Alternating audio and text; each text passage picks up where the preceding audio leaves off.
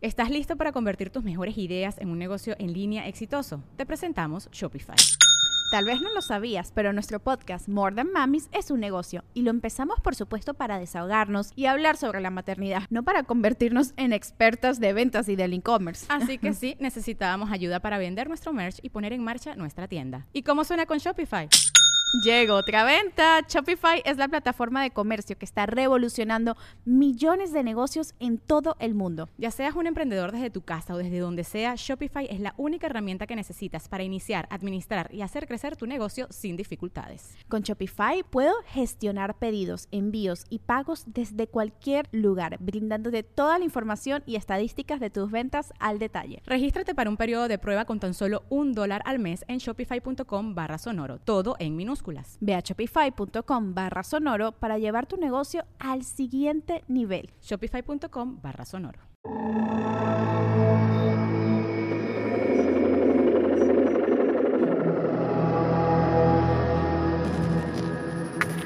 No importa el que quede.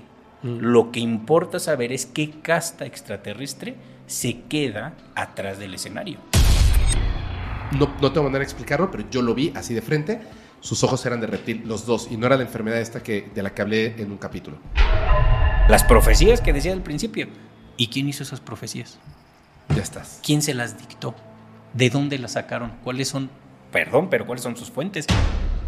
Pero me parece que vienen, vienen, de verdad, me parece que vienen momentos oscuros, ¿eh? Yo veía literalmente cómo llegaba una nave Ajá. arriba de mi casa, bajaban una plancha como de restaurante industrial y hacían y se la ponían. Muy buenas noches a todos, bienvenidos a un nuevo capítulo de Podcast Paranormal. Estoy verdaderamente muy emocionado, muy emocionado porque en esta ocasión vamos a platicar por segunda vez, pero ahora sí ya de, de mi lado por lo menos ya mucho más enterado de todo este, este mundo que es interesantísimo con mi queridísimo Gerardo Amaro. ¿Cómo estás, bro? Fepo, qué gusto. Muchas gracias, amigo. Hombre, gracias a ti por venir. De verdad, muchas gracias. Estoy muy emocionado, ¿lo sabes? O sea, te lo he estado diciendo. Estoy muy emocionado porque eh, han pasado un montón de cosas. Pero antes de que entremos en conversación, nuevamente, por si de casualidad, este, despistado, una despistada, así de quién son, de qué van a hablar, cuéntale por favor a la gente a qué te dedicas, redes sociales y plataformas. Ok. Por favor. Mira, soy mexicano, tengo 46 años. Mi carrera fue publicidad, fui director creativo de varias agencias de publicidad. Em, estuve en producción muchos años. Ajá. Hasta que un día decidí, pues, deshacerme de mi empresa para llevar a cabo una em, actividad que me fascina hacer, que es aprender de los animalitos. También soy rescatista y trato de rehabilitar animalitos lo más que puedo para ponerlos en adopción.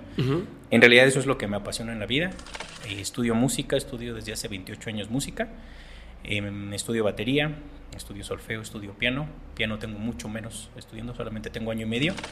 Y mm, otro de mis vicios son las artes marciales. Entreno ninjutsu desde hace, ya voy para nueve años entreno kickboxing y entreno jiu-jitsu desde hace seis meses. Wow, wow.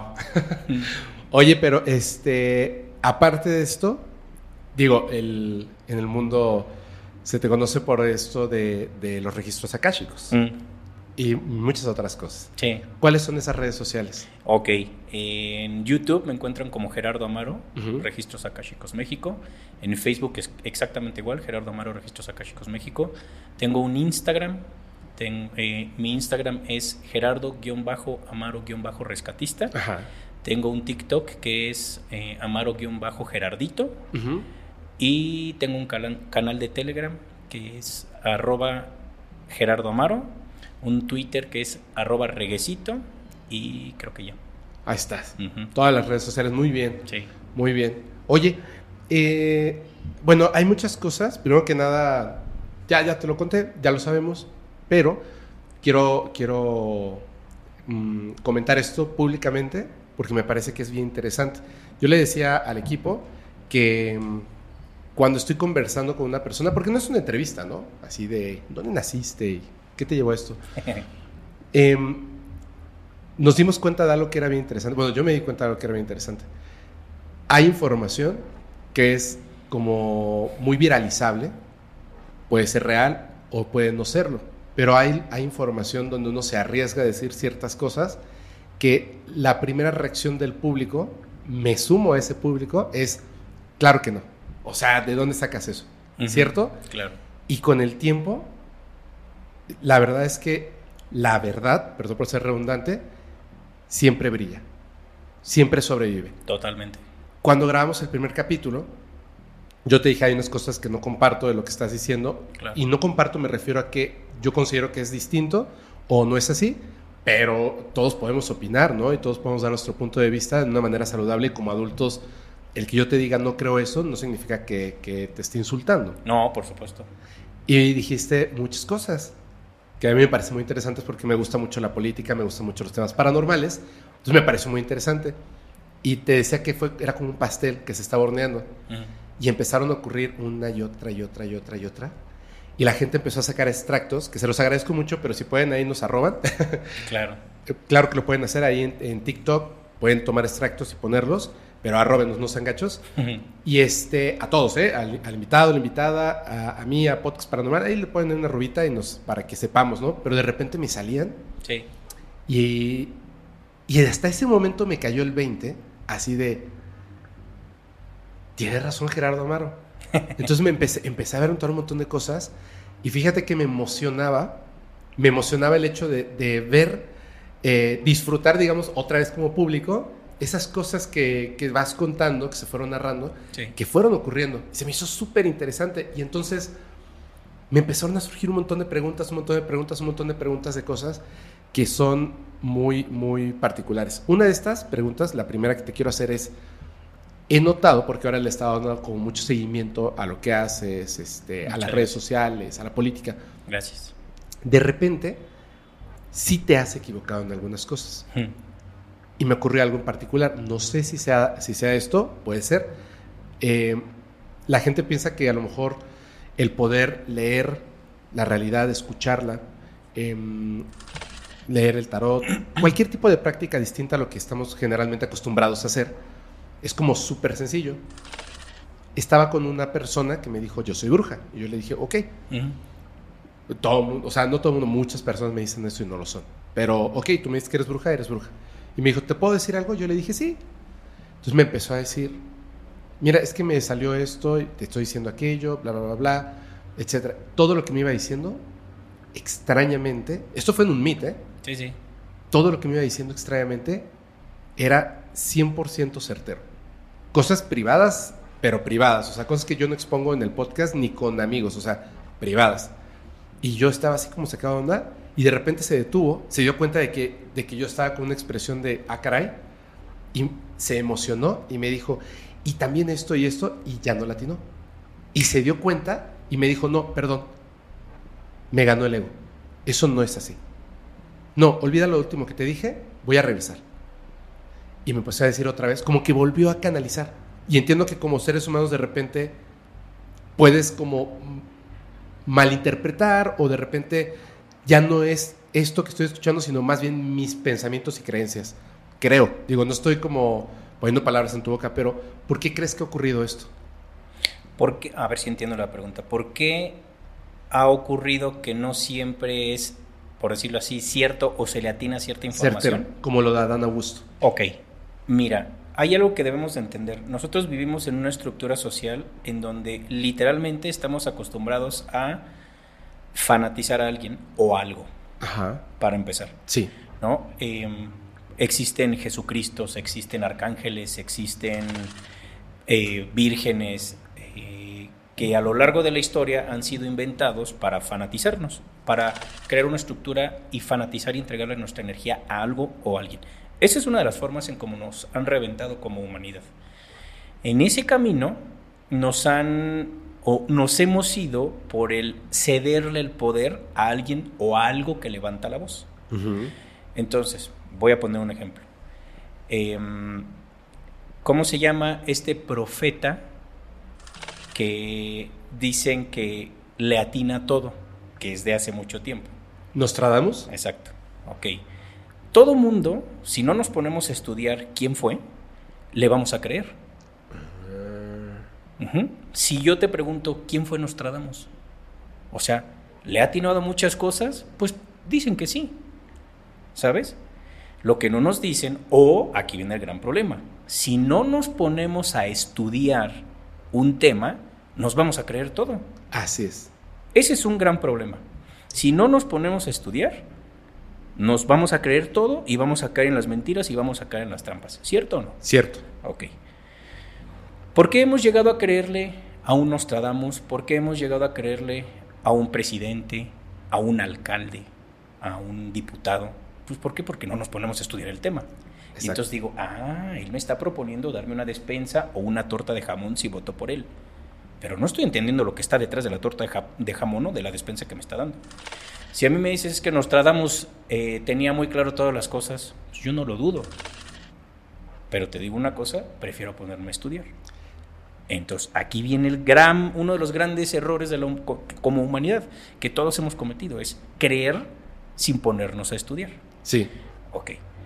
Nostradamus, para ponerlo como ejemplo, porque es uno de los... De los que se utilizan como ejemplo. Exactamente. Bueno, Nostradamus, él no era un profeta. Él se robó lo que iba escribiendo un espíritu al cual muchos le llamamos María Magdalena. O sea, le voy a decir María Magdalena, pero no es la María Magdalena en el contexto en que todos conocemos. Ok. Lo, lo digo como María Magdalena para que entendamos que es un ser que tuvo mucha sabiduría, Ajá. pero no es la historia de yo canalizo a María Magdalena y les voy a decir el mensaje de María. No es esa María Magdalena. Es un espíritu que tuvo mucho que ver en este planeta desde hace bastante tiempo y ella se dedicó a estudiar la información que el planeta iba dando. Ajá.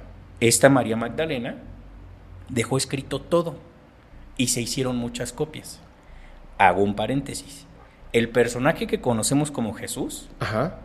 no existió. Ese es un Pikachu inventado de, por la religión. Es un Bob Esponja que inventó la religión para me- un- una, est- una estrategia mercadológica desde hace milenios. Bueno, el personaje de Jesús se basó específicamente en un espíritu que vino a encarnar muchas veces y que vino a levantar información tremenda. Y se juntó con otros espíritus. Y encarnaron varias veces, en varias épocas de la humanidad. Ese, ese espíritu de mujer, llamémosle al cual le estoy diciendo María Magdalena, era muy cercano al espíritu original del cual sale el personaje de Jesús. Es decir, Le voy a decir Misha, ok, ¿en lugar de María Magdalena o al de Jesús? al de Jesús. Misha. Ajá. Ok. Bueno, ese, si le quieres ver así, ese es el verdadero Jesús. No el personaje que nos dice la, la- la religión o la iglesia. Fue basado en ese, en ese espíritu al cual llamaré Misha, porque ese era el nombre que tenía y que lo sigue teniendo. Bueno, no sé si actualmente siga teniendo ese nombre, porque van cambiando la frecuencia. Entonces, ellos, junto con otros espíritus, Ajá. yo les llamo Jesús y los 99.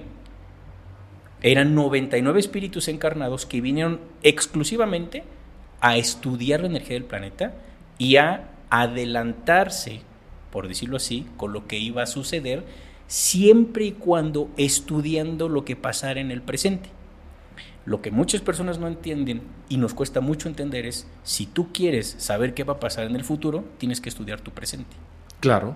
pero ese futuro cambia porque también el presente está cambiando en este momento. Así es. Ahí viene el gran problema. Entonces, este gran eh, profeta se robó los escritos de la que yo menciono como María Magdalena y empezó a publicarlos y se empezó a creer que él había sido un profeta. Él no fue profeta, se robó la información.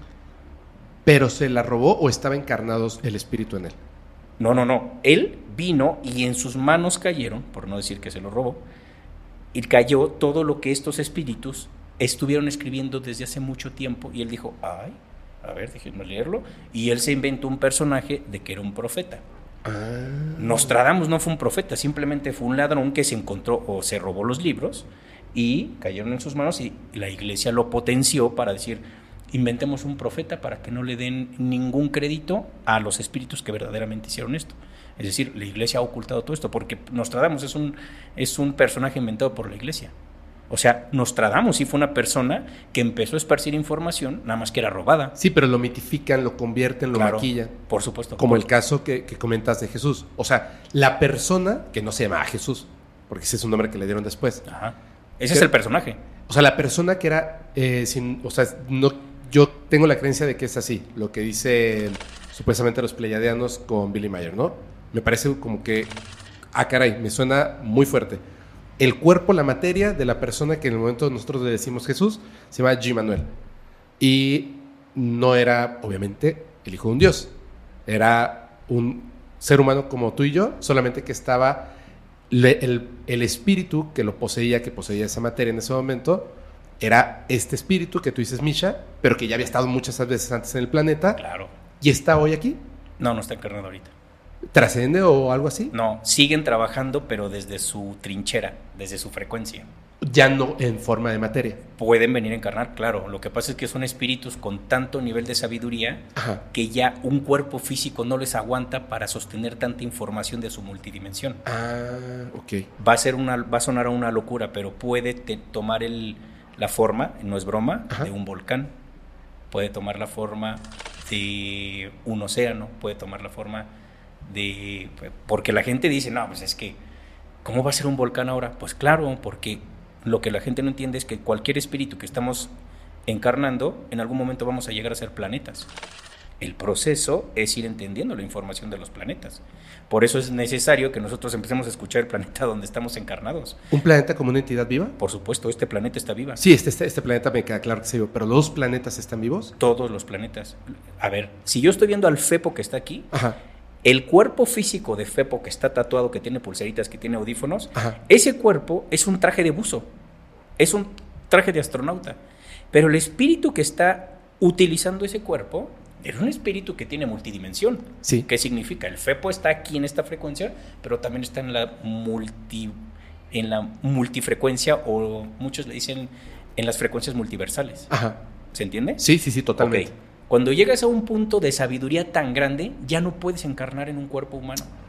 Claro. Tienes que ir avanzando. Es decir, tú ahorita no te pones los zapatitos de la primaria. ¿o No, sí? no. ¿Por qué no? No me queda. Pues ya no estás en la frecuencia de los zapatitos de la primaria. Claro. No te pones el uniformecito de la, de la primaria. Te pones lo que frecuencialmente te va quedando y vas utilizando para seguir adelante espiritual o evolutivamente. Claro. Cuando un espíritu ya es muy grande en sabiduría, su campo electromagnético es gigantesco. Muchos de esos espíritus se preparan siendo parte del cuerpo de un planeta.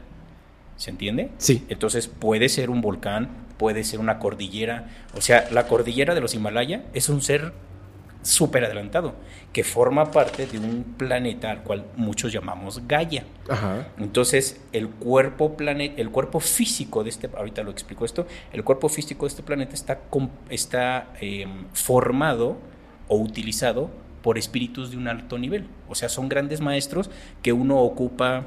¿Sabes dónde lo, lo explica bien? ¿Dónde? ¿Te acuerdas de He-Man? Sí. ¿Te acuerdas que He-Man, cuando entraba al castillo Grayskull, Ajá. había un ser que no estaba manifestado en tercera dimensión, sino en otra frecuencia, era una mujer alada. Se Sí. llamaba Sorceress. Sí. Source.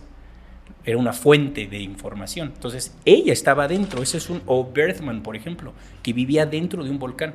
Nos lo mostraron desde mucho tiempo. Berthman era un ser solar, consumía energía solar, su campo electromagnético era energía solar y él vivía dentro de un volcán. Ahí nos estaban explicando cómo dentro de este tipo de estructuras que forman parte de, pues por decirlo así, de las placas tectónicas del planeta, de la superficie terrestre, ahí habitan muchos espíritus de un nivel que no tenemos ni del ni- el nivel frecuencial. Por eso es que es tan grande su campo electromagnético que necesitan utilizar ciertas partes del planeta. Ahora, el planeta que conocemos como tal, o sea, la, el geoide en el cual estamos, Ajá. em, ese planeta lo ocupa, por decirlo así, tiene un espíritu. Ajá. Igual que el fepo que estoy viendo, hay un espíritu que está dentro de ese cuerpo físico. Ese espíritu, muchos le llamamos Gaia, porque ese es el nombre que ahorita utiliza. Pero ese espíritu Gaia está utilizando un cuerpo físico de un nivel gigantesco que soporte su frecuencia y su sabiduría. Ese cuerpo, los humanos le llamamos planetas. Y hay seres mucho más adelantados que ya no ocupan un planeta, ocupan un sol. ¿Se entiende lo que digo? Sí. Entonces, ¿qué sucede? Este cuerpo físico en el cual estamos encarnados, que es material, muchos le llaman Urantia. Esta es una historia muy larga. Urantia porque... Hay un libro, de hecho. Hay el libro de Urantia. Bueno, Urantia significa el sembradío. Porque muchos vieron este planeta como un sembradío para hibridaciones. Eso es un tema larguísimo. No lo toco aquí porque nos lleva muchas horas. Pero el cuerpo le llaman Urantia en esta galaxia. Ajá. Ajá. El espíritu que ocupa ese cuerpo se complementa y permite que otros espíritus de un nivel muy grande vengan aquí a encarnar también y ocupen un océano, ocupen un volcán, una cordillera y todas estas partes maravillosas que conforman al planeta. Entonces es un planeta complementario, por decirlo así. Y parte de ese complemento somos nosotros. Claro. ¿Sabes? Porque el planeta dice, vengan a estudiar lo que tienen que estudiar. Somos los alumnos que vamos al salón de clases. Ahora, lo que menos quieren ciertas castas extraterrestres es que nosotros vengamos a estudiar lo que tenemos que estudiar. Por eso nos inventan cualquier cantidad de sistemas sociales. ¿Por qué no quieren? Porque en el momento en el que tú dejes de regalarles tu energía, ellos se quedan sin comer. Es decir, ellos viven de nosotros. ¿Es como un parásito en, en el cuerpo?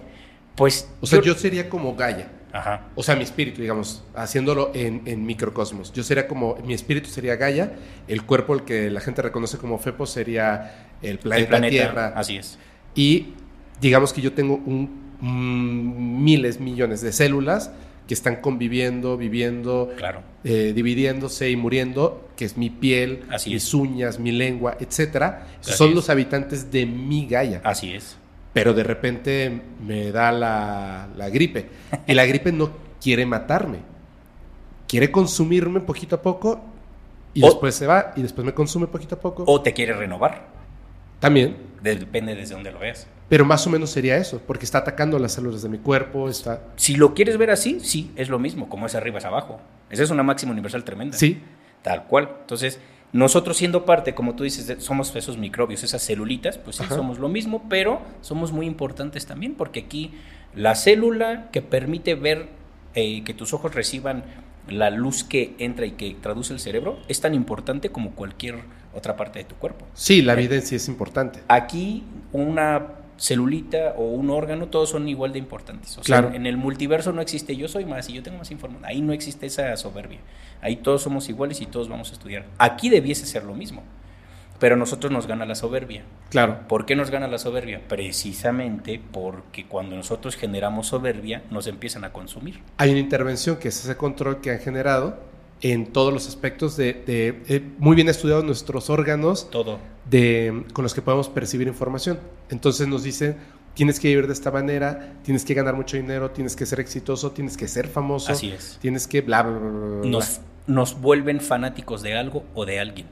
Claro, Entonces, ¿por qué platico todo esto? Porque nosotros tenemos que entender que somos parte de un plan mucho más grande que de los sistemas sociales que son muy chiquitos. claro. El problema es que nosotros le damos mayor importancia a los sistemas sociales que ponernos a estudiar toda la maravilla que hay en este planeta. Ujú. Ajá.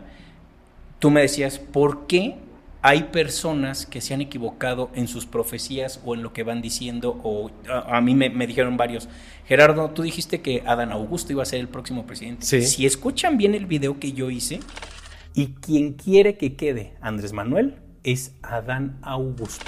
Yo nunca dije que él iba a ser el presidente, yo dije, el que quiere el presidente de México Sí, que quede es Adán Augusto. Y sí es cierto. Y a la par yo venía platicando que desde hace tiempo los Cthulhus, que son los que están atrás del gobierno, ellos han tenido crisis en donde han sacado personajes femeninos inventados para manipular. Uno de esos personajes es la Virgen Guadal- Guadalupana. Sí.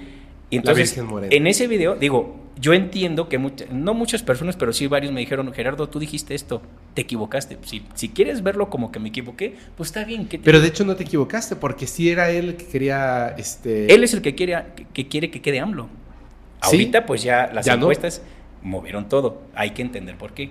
Eh, Tú me puedes decir, ¿te equivocaste o no? Pues no, porque yo nunca dije, él va a ser. Yo dije, el que quiere que quede AMLO es Adán Augusto, porque es su compa. Claro. Ahora, vamos a ser honestos. Sea quien, el que sea que quede, sea Claudia, sea Adán Augusto, el que me digas. Lo que importa no es quién quede, es quién está atrás Ajá. o quiénes están atrás del que quede, porque seamos honestos. Quien va a seguir gobernando es AMLO, pero tampoco es AMLO. Ajá. Porque AMLO ha dicho, yo me salgo y yo me voy a Chiapas y ahí me quedo y no vuelven a saber de mí En Tabasco, ¿no? De políticamente". Tabasco. No, creo que se va a ir a vivir a... A- al rancho. A Palenque. A Palenque, ok.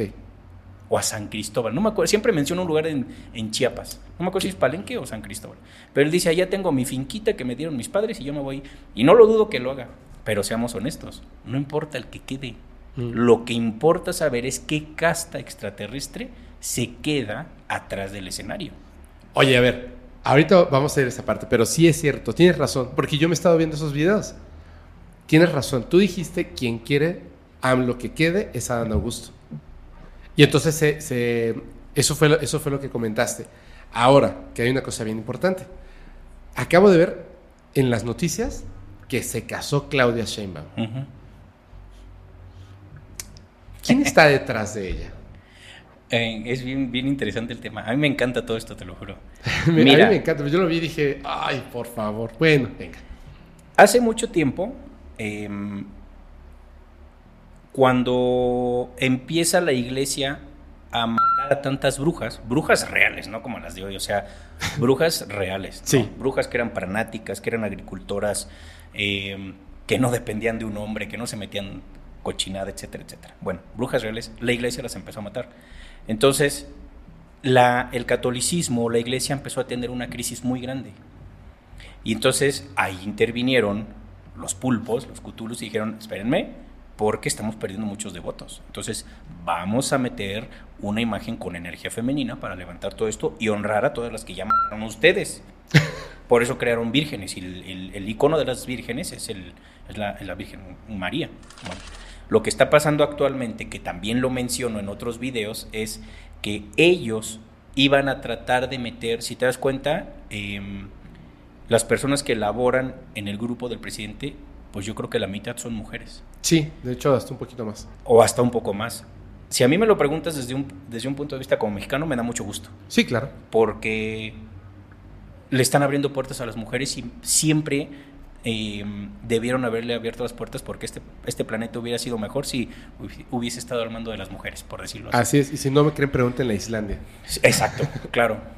Entonces, ¿qué pasa? Tú me preguntas ahorita por Claudia. Si es, y es que tampoco importa si queda Claudia o no, que seguramente va a quedar. Sí, claro. O sea, me qued- pero me queda clarito por la situación que se está viviendo del exceso de masculinidad en este país. A mí me parece que Claudia, mira, lo voy a decir como mexicano, no lo voy a decir desde el Gerardo de los registros, no, lo voy a decir como mexicano, que soy un ciudadano igual que tú. Yo tengo 46 años y me ha tocado vivir los últimos sexenios y soy plenamente consciente de todo lo que ha pasado. O sea, si vamos a hablar de política, no me vas a engañar de lo que han hecho otros partidos políticos. Así es. Y esto no significa irle a un partido político o, o- u odiar otro partido. Yo creo que a nuestra altura, o sea, a la época que estamos viviendo, el tener un gusto político, y lo voy a decir con todo respeto, es como seguir creyendo en las religiones. Porque precisamente las religiones y la política están creadas para dividirnos. Entonces, yo creo que ahorita muy pocas personas le creen al cardenal Norberto Rivera que es un enviado de Dios. O sea, seamos honestos. Así es. La otra vez platicaba, estábamos en, en un taller en, San, en, ¿en dónde fue? En Tijuana, no me acuerdo. Y yo les preguntaba a los chavos, ¿quién creen que es mejor persona? ¿El Chapo Guzmán o Norberto Rivera? ¿Mejor? ¿Quién Hijo. es más noble, más ¿Qui- quién es- honesto? Yo te diría menos peor eh, el Chapo. Claro. Si yo te pregunto, Fepo, ¿quién sería más, quién crees que sea más honesto, el Chapo Guzmán o Norberto Rivera? Chapo. Pues claro, el Chapo dice yo vendo tal cosa y punto, aquí yo, quien quiera, yo les distribuyo. Sí. El otro se tiene que disfrazar para seguirnos engañando. Sí. Entonces ahí es cuando yo digo, ya está, la humanidad está entrando en un, en un nivel de frecuencia muy alto de discernimiento en donde ya no nos ven la cara de tontos. Así es. Entonces ya va por aquí o por acá. Entonces, si hablamos políticamente, y ahí sí, en contexto de ras de cancha de política mexicana, yo tengo 46 años. Yo vengo desde abajo, yo tuve que trabajar, yo fui empleado, yo trabajé en varias agencias, etcétera, etcétera. O sea, me tocó vivir conscientemente lo que ha venido sucediendo en la historia política de México de los últimos 30 años sin problemas. Lo recuerdo perfecto, desde el, desde el salinismo y todo esto. No me vengan a inventar ni a venderme a un partido político, a unos partidos políticos o a una casta extraterrestre que creó esos partidos políticos. No me vengan a decir que tienen las intenciones de sacar adelante ahora el país cuando tuvieron 35 años de poderlo hacer, pero lo único que hicieron fue otra cosa. ¿Sabes? La otra vez me pregunta una persona, Gerardo, ¿tú le vas a Andrés Manuel? No es que le vaya a Andrés. Me gusta estudiar lo que hicieron los Anunnakis con el PRI y con el PAN, y también me gusta estudiar lo que están haciendo los Cthulhus con Andrés Manuel y todo lo que está pasando.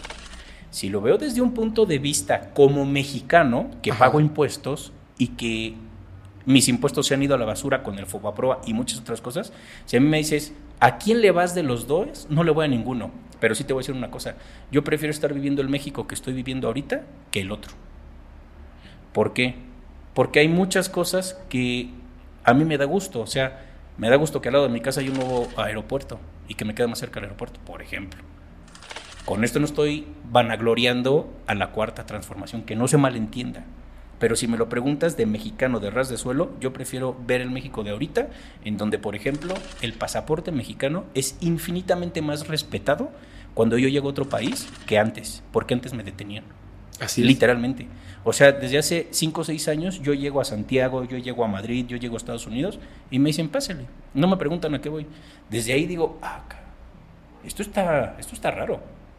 ¿Me explico? Me gusta ver que pues no se ha devaluado nuestro peso. O sea, y repito, esto no es vanagloria al gobierno actual, porque todos tienen intenciones bien densas. Claro. Pero dentro de todo lo que está sucediendo, me da gusto que nuestro pasaporte tenga peso, que muchas personas me pregunten, de verdad, cómo le hacen para venir a vivir a México. Entonces están viendo a México como un sueño mexicano y eso a mí me da gusto. Em, sin embargo, no quito la vista de lo que realmente está atrás de todo esto. ¿Sabes?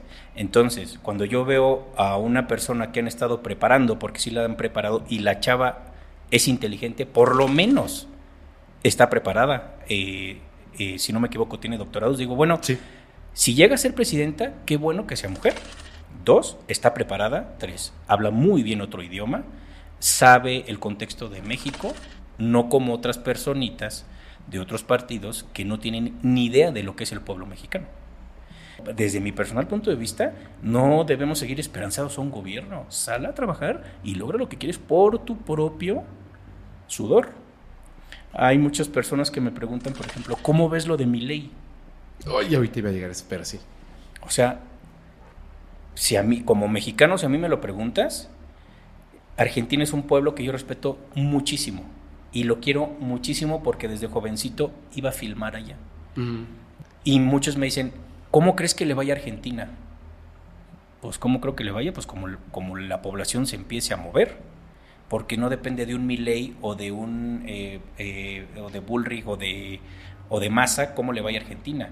Más bien preguntémonos por qué Argentina está como está ahorita. Si a mí me lo preguntas, Argentina tiene un gran problema. Pidieron demasiado dinero, no la población obviamente. Los que dirigían Argentina pidieron más dinero de lo que podían producir y eso trae deuda. Y eso empobrece a un país. Entonces, sea quien sea que haya quedado, si es Milei, si es Massa, si es Bullrich, quien me diga si es Superman, no van a poder sacar a Argentina en dos días, como lo están prometiendo. Ahí hay que tener cuidado. Por supuesto. Y es que además hay una cosa que, quiero hacer esta anotación. Hay un texto que acompaña todos los capítulos antes de que comiencen, pero seguramente eh, eh, pues lo leyeron en algún momento y ya se lo brincan, ¿no? Es muy importante prestar atención en este. Ojo con esto. Hay que entender muy bien lo que se dice de las opiniones, porque ahorita, por ejemplo, que estaba contestando Gerardo la pregunta, se puede sacar de contexto ciertas cosas, como lo de que tú dijiste que, que esta persona iba a ser el candidato a la presidencia. No, no dije eso, dije esto, pero si tú quieres entender aquello, pues adelante.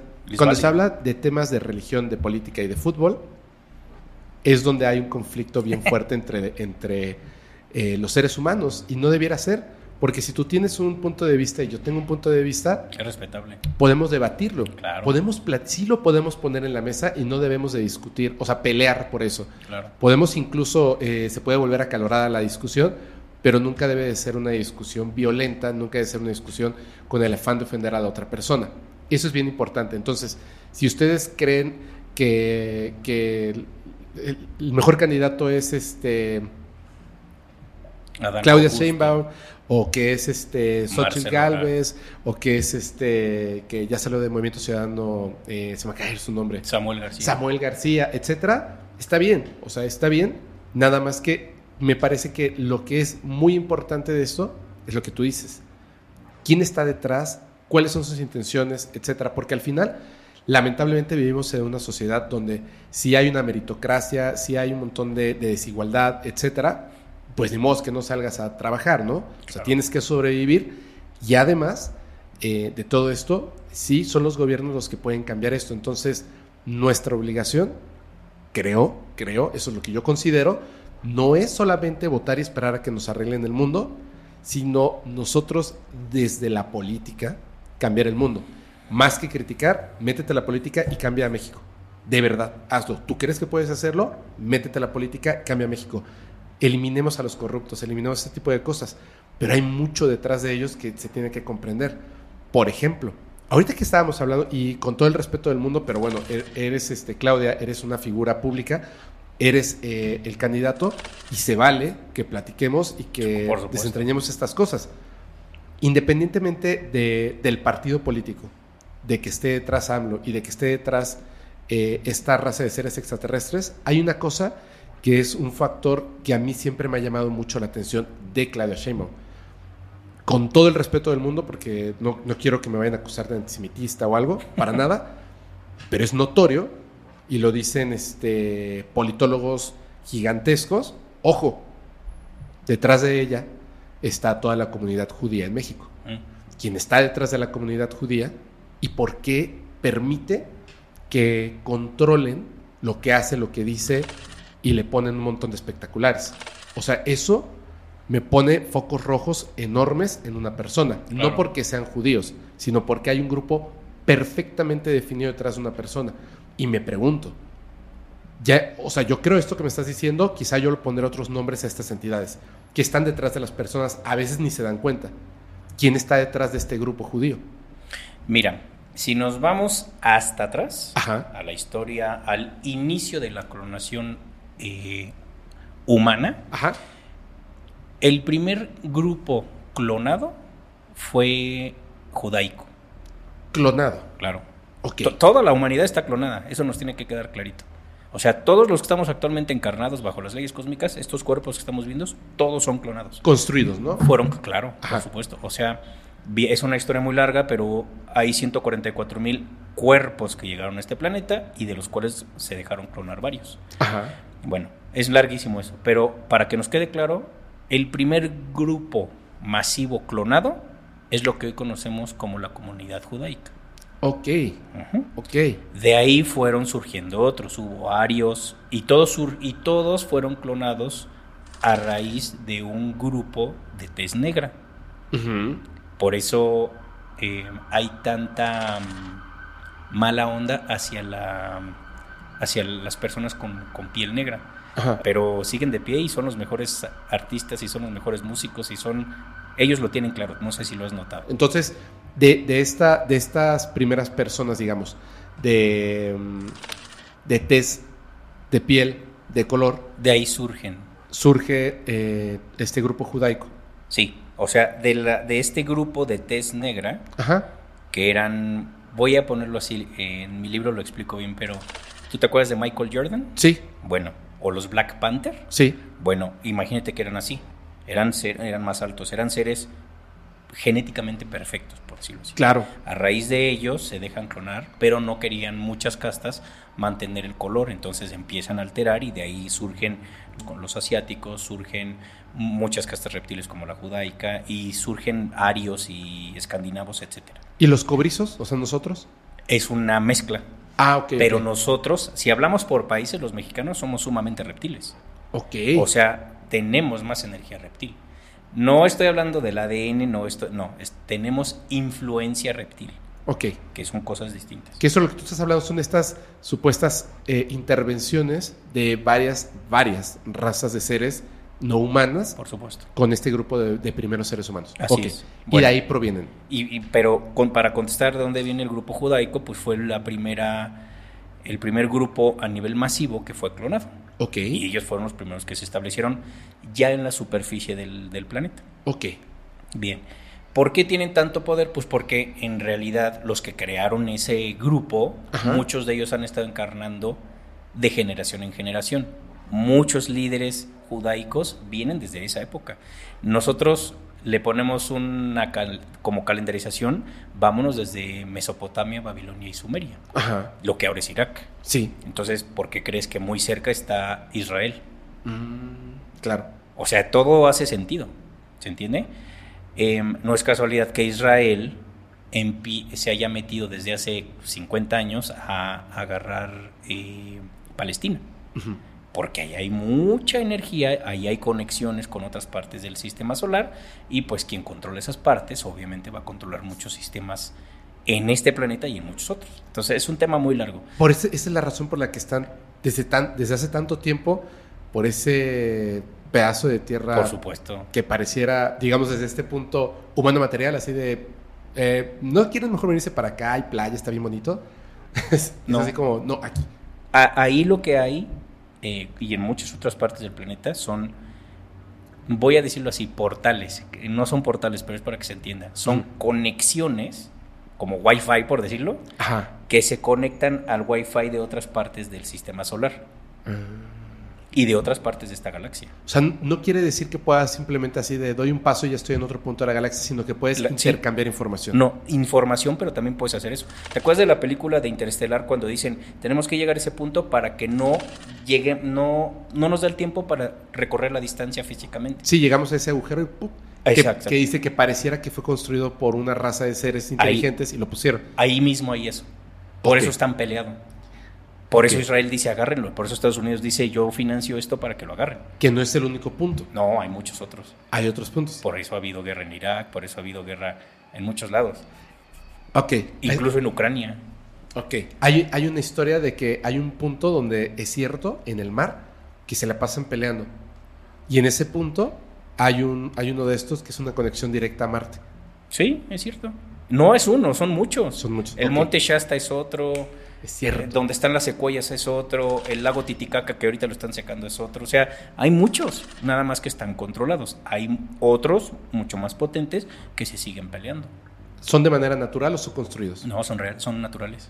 Y se pueden construir. Se pueden construir, por supuesto. No ¿Sabes- nosotros todavía, Nosotros algunos no. que tienen el poder. ¿Sabes cómo se construyen? ¿Cómo?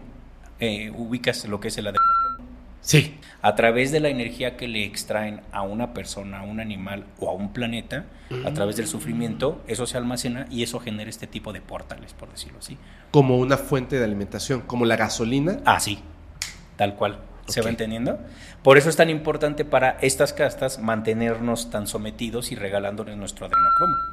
Entonces, cuando se fanatizan las personas por un político, cuando se fanatizan las personas por un Bad Bunny, cuando se fanatizan las personas por Shakira, etcétera, etcétera, etcétera, etcétera, estamos regalando adrenocromo y ellos dicen, pues síganle. De hecho, me dijeron que te diste cuenta que, bueno, no sé, eh, creo que no te gusta mucho el fútbol, ¿verdad? Me, me gustan ¿Sí? los Pumas. Ah, bueno, muy bien. Siempre Eh, pierden, pero bueno. eh, estaba, estaba una persona, me comenta, es una persona que no estaba aquí en el podcast, no sé si en algún momento va a estar. Eh, es un amigo, es productor y bla, bla, bla, bla. Me dice, oye, ya- siempre tenemos esa conversación así como bien larga que empieza bien pequeñita, ¿no? Me dice, ¿ya te diste cuenta de lo que han estado haciendo en los estadios? En el mundo, sobre todo en los estadios más importantes. Y le digo, sí, los están renovando. De hecho, eh, ahora está así el pasto y va a haber un concierto y se voltean como placas gigantescas, impresionante. Son naves, como naves, pues. Y me dice, ¿sabes por qué? Y yo, pues porque tienen mucho dinero. Me dice, no. En la parte de abajo están incluyendo una tecnología, de verdad, o sea, lo- tú lo puedes ver. Acércate a un estadio, un estadio de visita al restaurante y todo esto y pídeles si quieres ver la parte de abajo. Por ningún motivo te van a dejar estar en la parte de abajo. Claro. En esa parte de abajo ya encontraron una manera de que ellos están potenciando que ocurran disputas odio, etcétera, Confrontación. sufrimiento, confrontaciones, y lo cosechan. Obvio. Y nosotros vamos, pagamos por una entrada, dejamos toda esa energía, nos drenan y la están, o sea, no solamente, me dice, escucha esto, no solamente se están alimentando de ella, sino que ya se dieron cuenta de la manera más eficiente de mantener esa energía, como una batería. Las personas nos hemos acostumbrado, acostumbrado, respondiendo a tu primera pregunta, de por qué a veces nos equivocamos cuando decimos, damos cierta información. Bueno, muchas personas estamos acostumbradas o hemos estado acostumbradas a creer en alguien para que me resuelvan la vida, Sí, ¿sabes? Pero cuando no me resuelven la vida como quiero, dicen, se equivocó. Entonces, está bien, está bien, nada más no esperes a que alguien te resuelva la vida. Yo lo que siempre digo en mis videos es, a mí no me crean nada y en todos mis libros. Yo pongo la información que yo voy sintiendo y la pongo en un video o la pongo en un libro o la pongo en una publicación. Lo que menos me interesa es si alguien me cree o no. claro. ¿Sabes? O sea, Claro. porque yo no estoy haciendo esto para... Si quisiera convencer personas, me pongo una sotana. Y punto. Y me hago millonario y no hay problema. Pero yo no hago esto para convencer personas. Entonces, lo que platicábamos antes de entrar a la entrevista, yo te decía, si alguien lee mis libros, qué bueno. Si nadie los lee, también, porque los libros los escribo para mí. Mis videos los hago para mí. Mi música la hago para mí. Si alguien más le da clic o abre el librito, digo, qué buena onda. Si alguien cree eso, qué bueno. Y si alguien no, pues también. Entonces, ¿a dónde hemos llegado como humanidad? Y lo digo con todo respeto, hemos llegado a que nos resuelva la vida un santo, que nos resuelva la vida un arcángel, que nos eleve la energía un imán, que nos eh, arregle o alegre la vida un político. O sea, hemos llegado a un punto de regalar tanto nuestra energía, nuestro por todos lados. Entonces, obviamente, cuando yo personalmente me pongo a escribir algo y lo publico, en donde digo, no sé, va a ganar este Andrés Manuel o los rusos van a hacer una guerra, cualquier cosa. Como dices, la mayoría de las cosas se han llevado a cabo, claro, pero ¿por qué otras no? Pues porque todo cambia. Y eso es algo que nosotros no estamos entendiendo. El hecho de que yo diga algo que quizá no se cumpla, pues muchos me podrán decir, no, Gerardito, ¿estás bien eso? Pues está bien. En el momento yo sentí eso, por eso siempre digo, a mí no me creen, ¿sabes? Entonces, lo que yo hago es tratar de traducir y asimilar la información que yo voy recibiendo del planeta. ¿Se va entendiendo? Cuando Sí. yo publiqué hace muchos años un video de Cerati, puta, toda la comunidad de Cerati en muchos países del mundo era, no es cierto, él no fue vampiro, él no fue no sé qué, él no sé, no, no sé cuánto. Y seis años después llegan y me dicen, sí tienes razón, Gerardito. Pues en su momento no, no, no te llegó esa información, no lo- sentías. Es lo que te digo, porque cuando. Exactamente, eso es lo que, lo que comentaba al principio. Porque obviamente, quizá es porque no estamos acostumbrados a sentir la información como lo haces tú. Entonces, ¿qué es lo que pasa? Nosotros comprendemos la información cuando ya está en el momento presente y mostrada por las personas que, que nos dicen esta es la realidad, ¿no? Y eso es lo que entendemos. Que hemos estado despertando, la verdad la humanidad ha estado despertando Mucho. mucho. Ya no nos creemos nada. No. Ya nos lo cuestionamos. Eso, Eso es valiosísimo. eso, no es negarlo, es cuestionarlo. Eso es valiosísimo. Pero, pero no me respondiste, Gerardo. Ah, ¿De Claudia? No, de, de- de esta comunidad judaica. ¿Quién está detrás de ellos? ¿Qué pasa? En realidad la comunidad judaica fue creada por un grupo de choque a la cual muchos llamamos Anunnakis. Ajá. Muchos de esos seres que conforman este grupo de choque tienen estirpe o energía reptil. Entonces, literalmente, ellos, por, lo voy a decir con todo respeto, me refiero a los reptiles, a Sí. los Anunnakis, se aparean entre ellos. O sea, cuando ellos se llegan a reproducir, es entre ellos. O sea, familias consanguíneas. Así es. ¿Para qué? Para que su nivel sanguíneo y de información genética no se diluya con otras razas. ¿Qué hacen los judíos? O sea, no, no consanguíneo así directo, pero siempre están En el mismo entre la comunidad. nivel de linaje, Sí. por decirlo así. Sí, es cierto. Bueno, a Claudia la han tachado de, de judía. No dudo que sea judía. Mi familia colombiana, mi papá es colombiano, ellos eran judíos.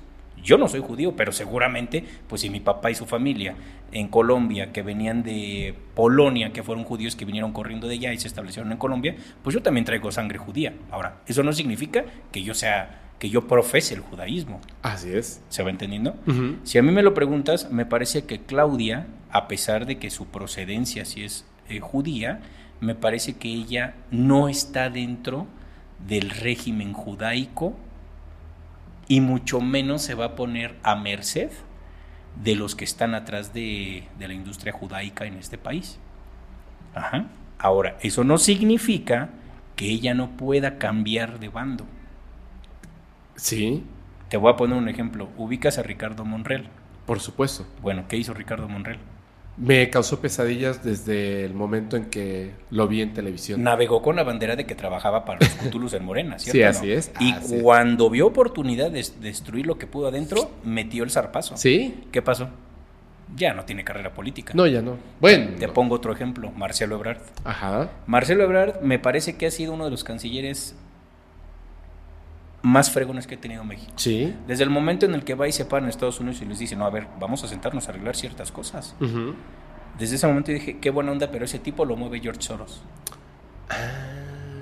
Entonces George Soros y toda esta banda de dueños de los banqueros, pues patrocinan a muchos que fueron infiltrando. Pero ahí sí está detrás de ellos 100% los pulpos.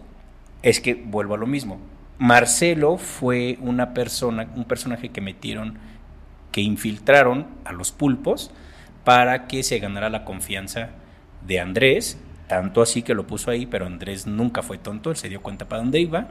Y entonces, ¿qué sucedió? Cuando Marcelo hizo berrinche de que no quedó como, como eh, precandidato, Ajá.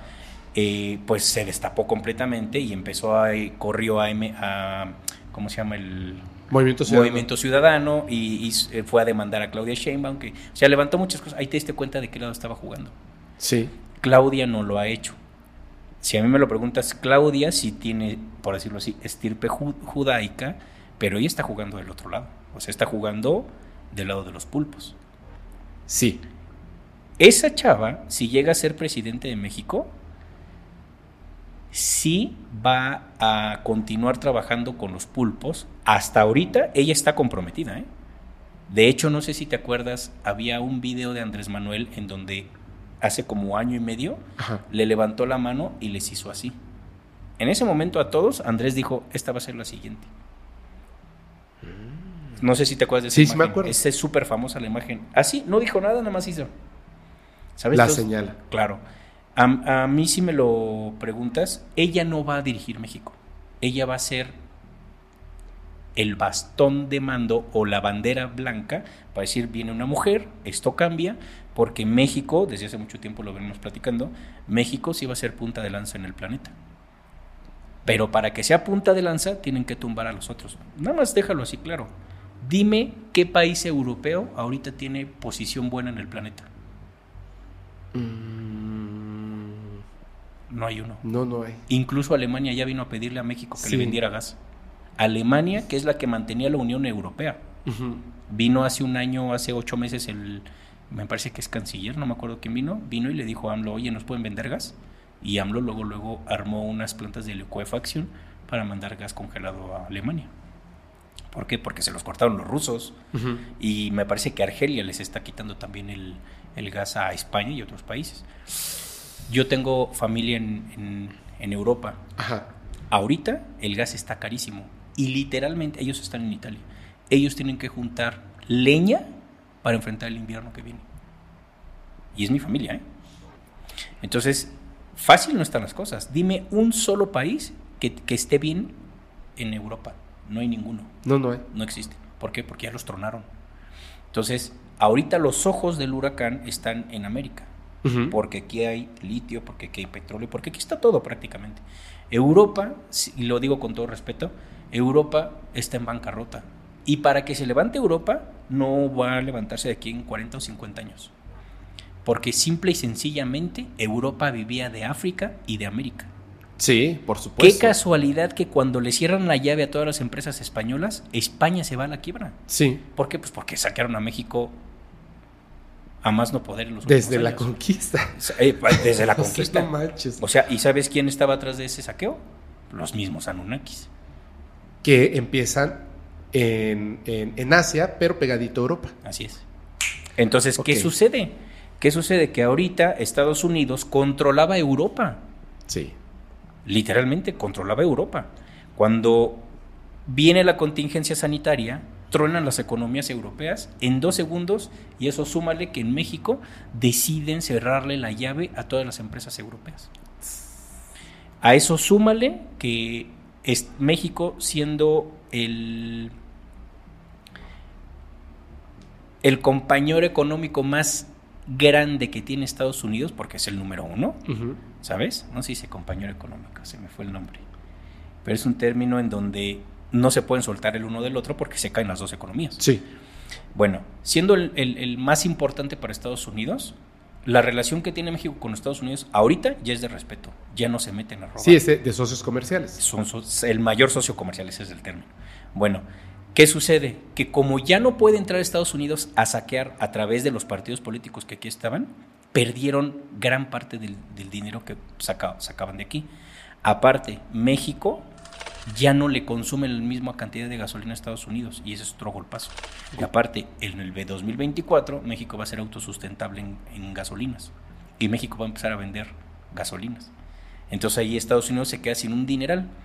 A eso súmale que los países que extraían indirectamente el oro de África, como Francia, lo que pasó en Níger hace unos meses, que Níger dijo, aquí no vuelves a entrar Francia. Y Francia en dos minutos entra en crisis. ¿Por qué? Pues porque dejaron de robar. Porque parte de ese tributo que robaban de, de Níger en África iba directamente a Estados Unidos. El gran problema que tiene Estados Unidos ahorita es, como ya no hay oro que sustente su moneda, se sustentó durante bastante tiempo a través del petróleo. Los petrodólares. Exactamente. Entonces el objetivo de tronar el petrodólar ahorita fue la contingencia sanitaria, se está tronando, y lo que sucede cuando empieza el conflicto bélico entre Ucrania y Rusia, Rusia dice, pues si quieren atáquenme, yo les voy a poner un baile que, le, que no se la van a acabar. Entonces, ¿qué pasa? Cierran todos los gasoductos, meten en crisis Europa y, por supuesto, meten en crisis Estados Unidos. Estados Unidos está produciendo más billetes de los que están sustentados. ¿Qué significa eso? Es crisis. Estados Unidos es uno de los países con las mayores crisis. El problema es que como las transacciones se hacen en dólares, no les ha caído el bombazo.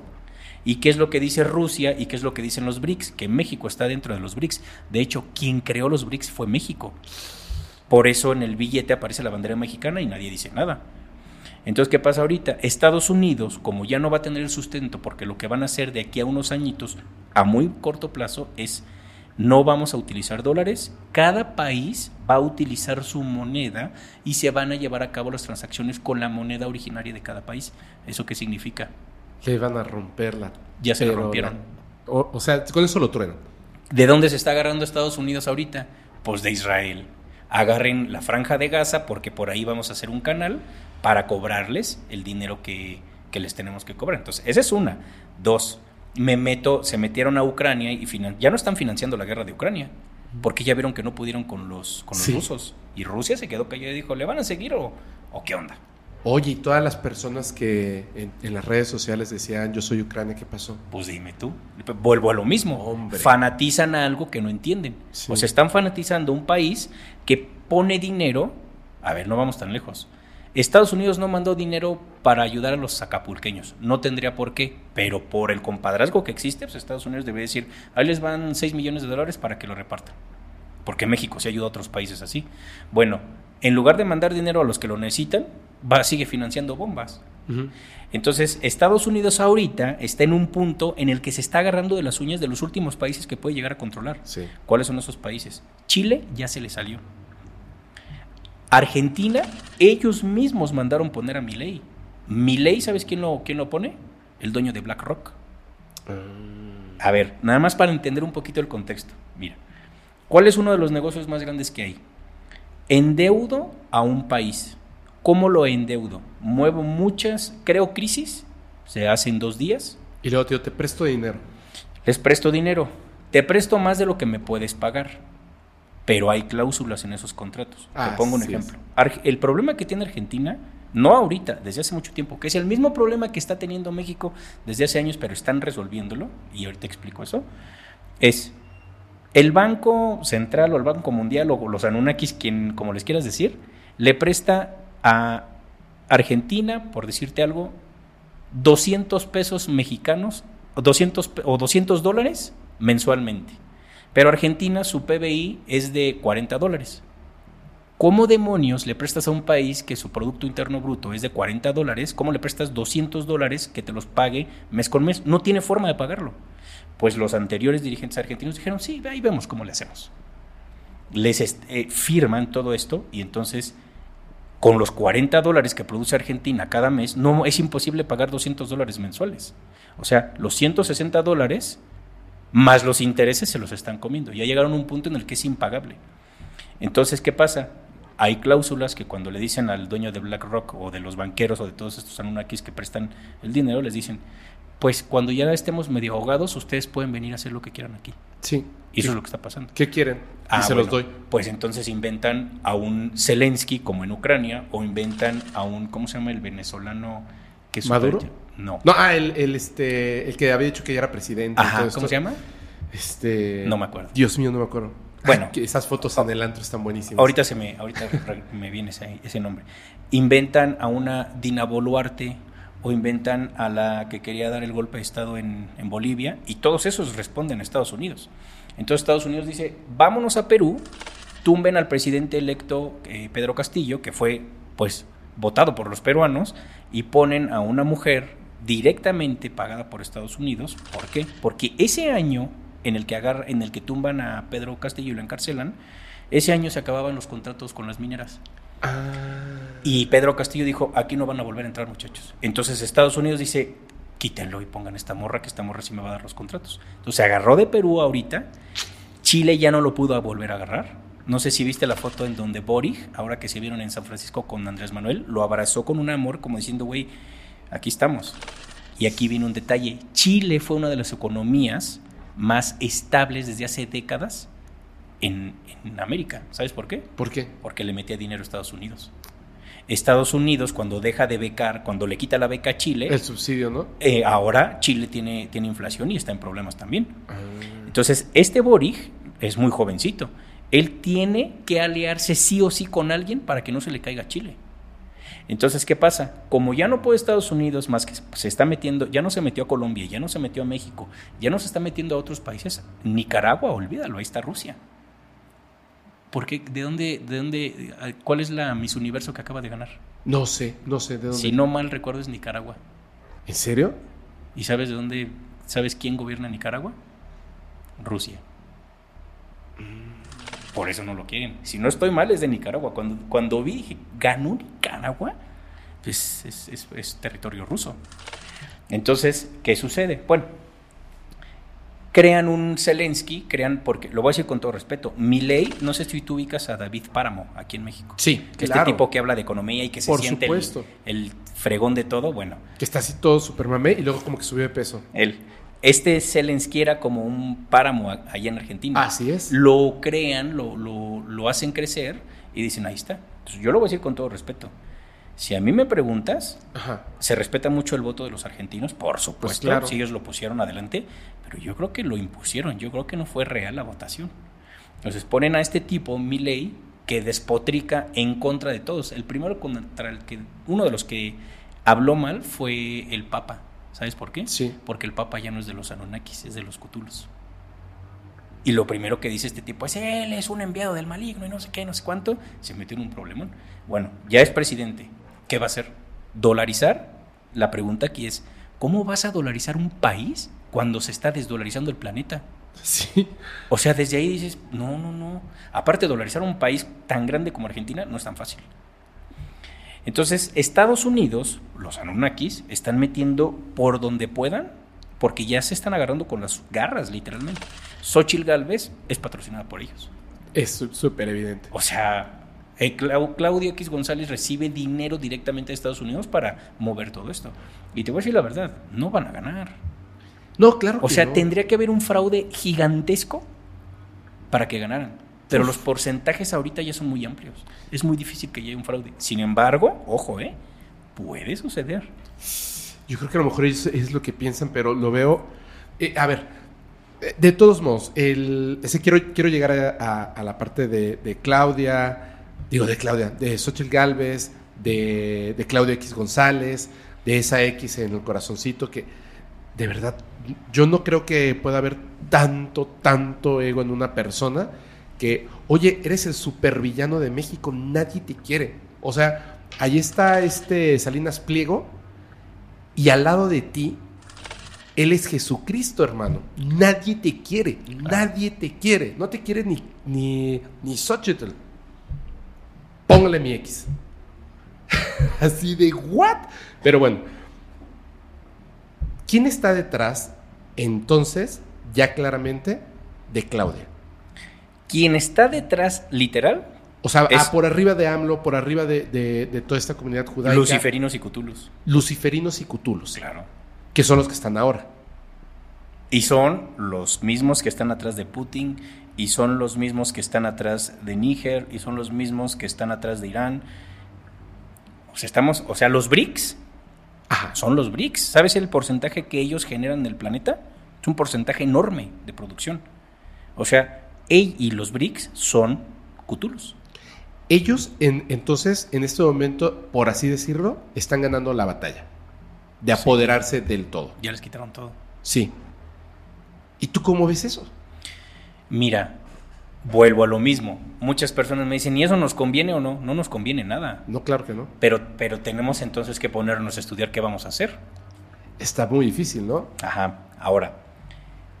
Mucho de lo que está pasando en México, México es un país punta de lanza ahorita en el planeta, ¿eh? Sí. O sea, México es un país que están viéndolo todos.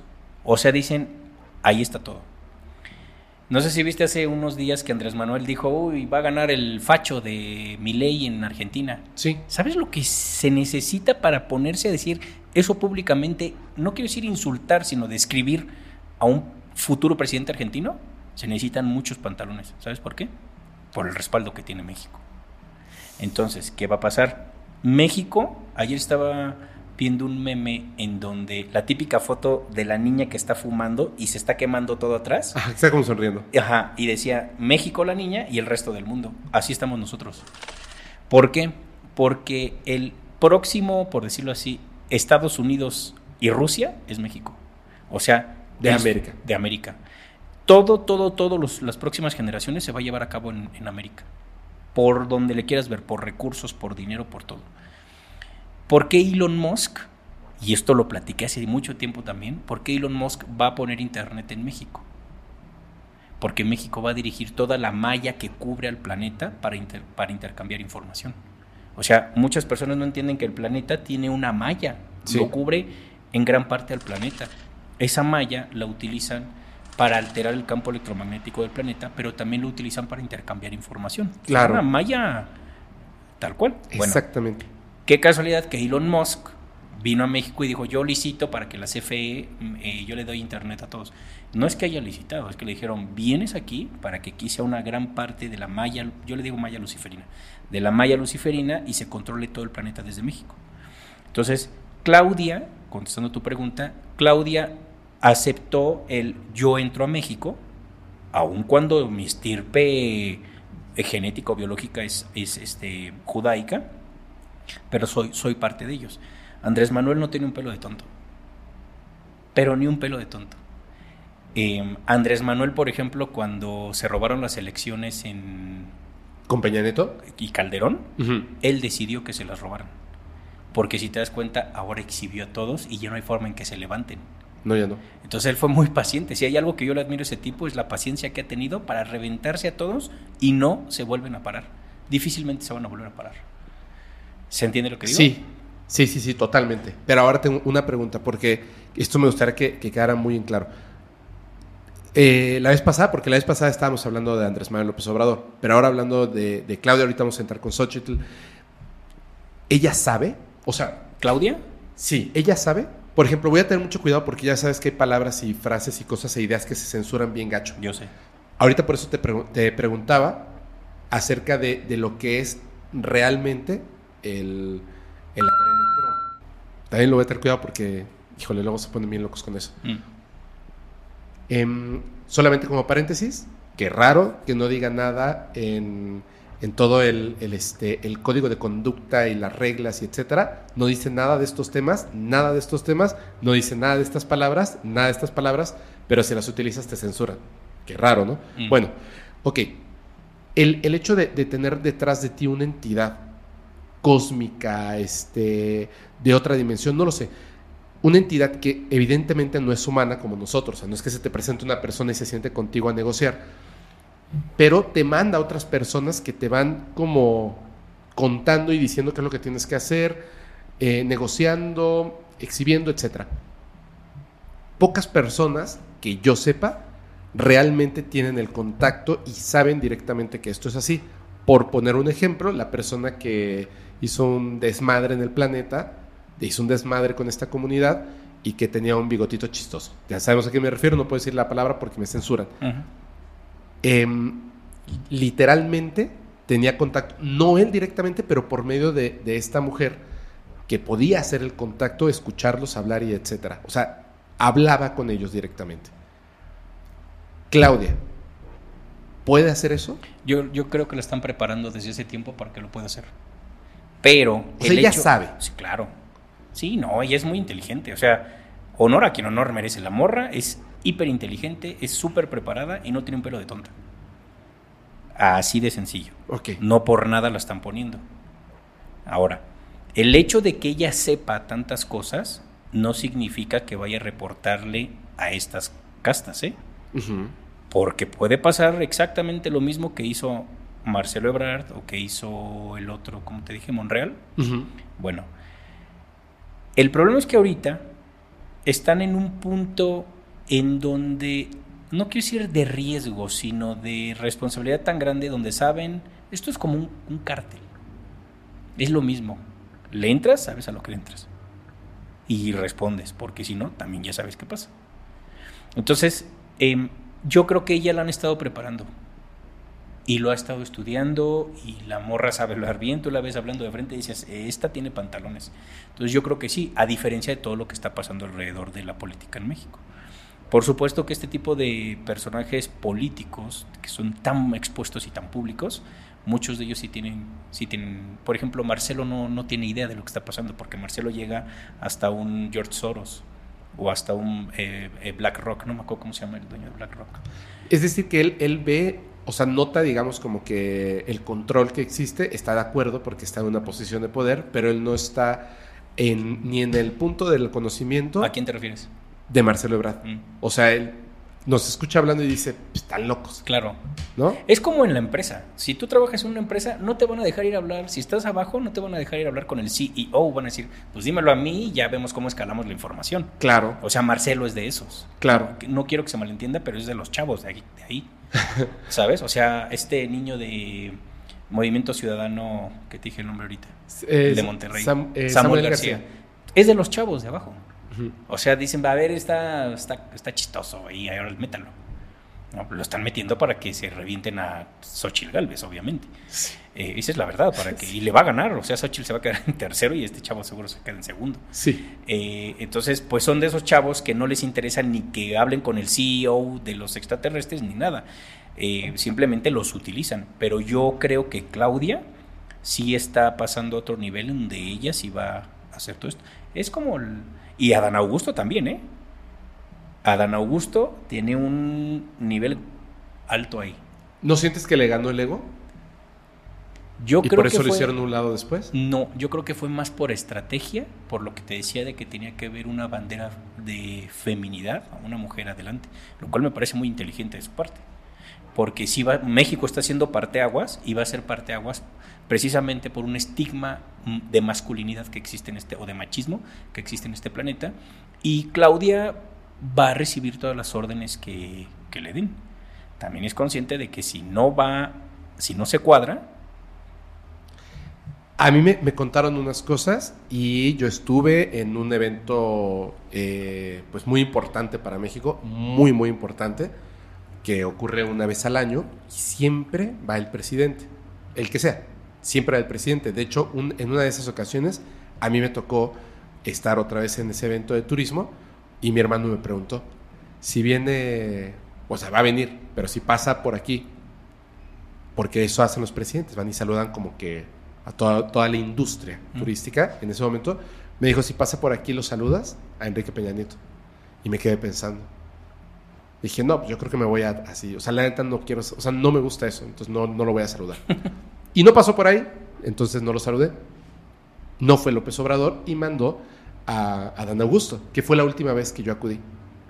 Y todos hicieron, todos hicieron un comentario. O sea, ya sea pro 4T o anti 4T, no importa, el comentario era el mismo. Qué persona tan soberbia. No lo dudo. Qué persona tan soberbia, qué mal nos cayó, terrible, o sea, grosero, altanero, mal. O sea, yo hasta me quedé así y dije, uff, o sea, este tipo cree que es como López Obrador, no es, definitivamente no es.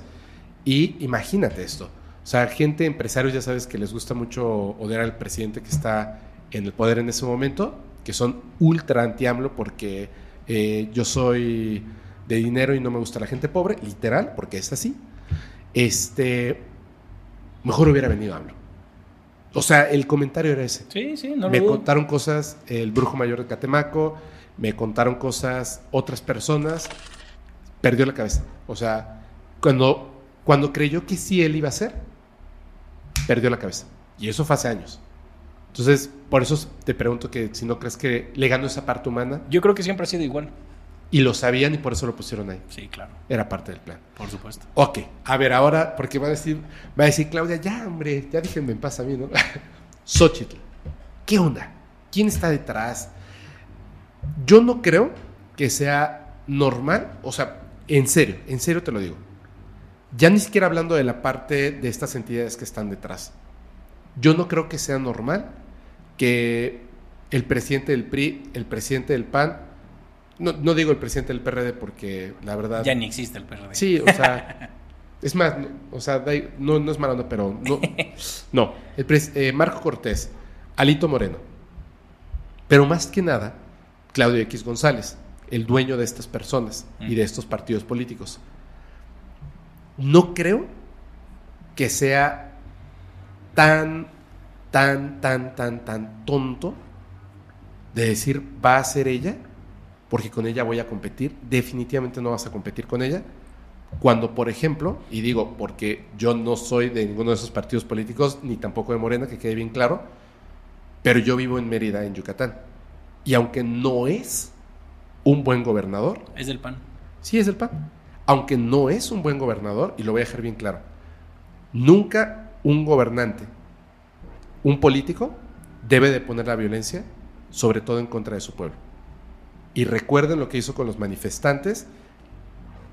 Bueno, o sea, eso fue una barbarie. Lo que hicieron en Mérida, Yucatán, Mm. eh, porque eso lo pide directamente el gobernador. Aún así el mundo no se enteró de eso. México no se enteró de eso. ¿Por qué no lo seleccionan a él para ser el, representante de, de esta este, mole mezcolanza y rarísima que hicieron? ¿Y por qué a una persona con la que definitivamente van a perder? Es más, te lo pongo así.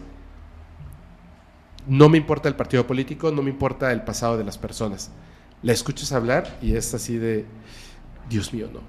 Dios mío, no. O sea, dice cada cosa, se dice, se desdice, se dice, se desdice. No, no sabe ni siquiera qué onda con la política. Entonces, no puede ser, no puede ser, no puede ser que solamente la hayan esco- escogido porque su nombre también empieza con X. No lo creo. ¿Sabes por qué? ¿Por qué? Por Porque favor. Claudio X González trabaja para los Cútulos.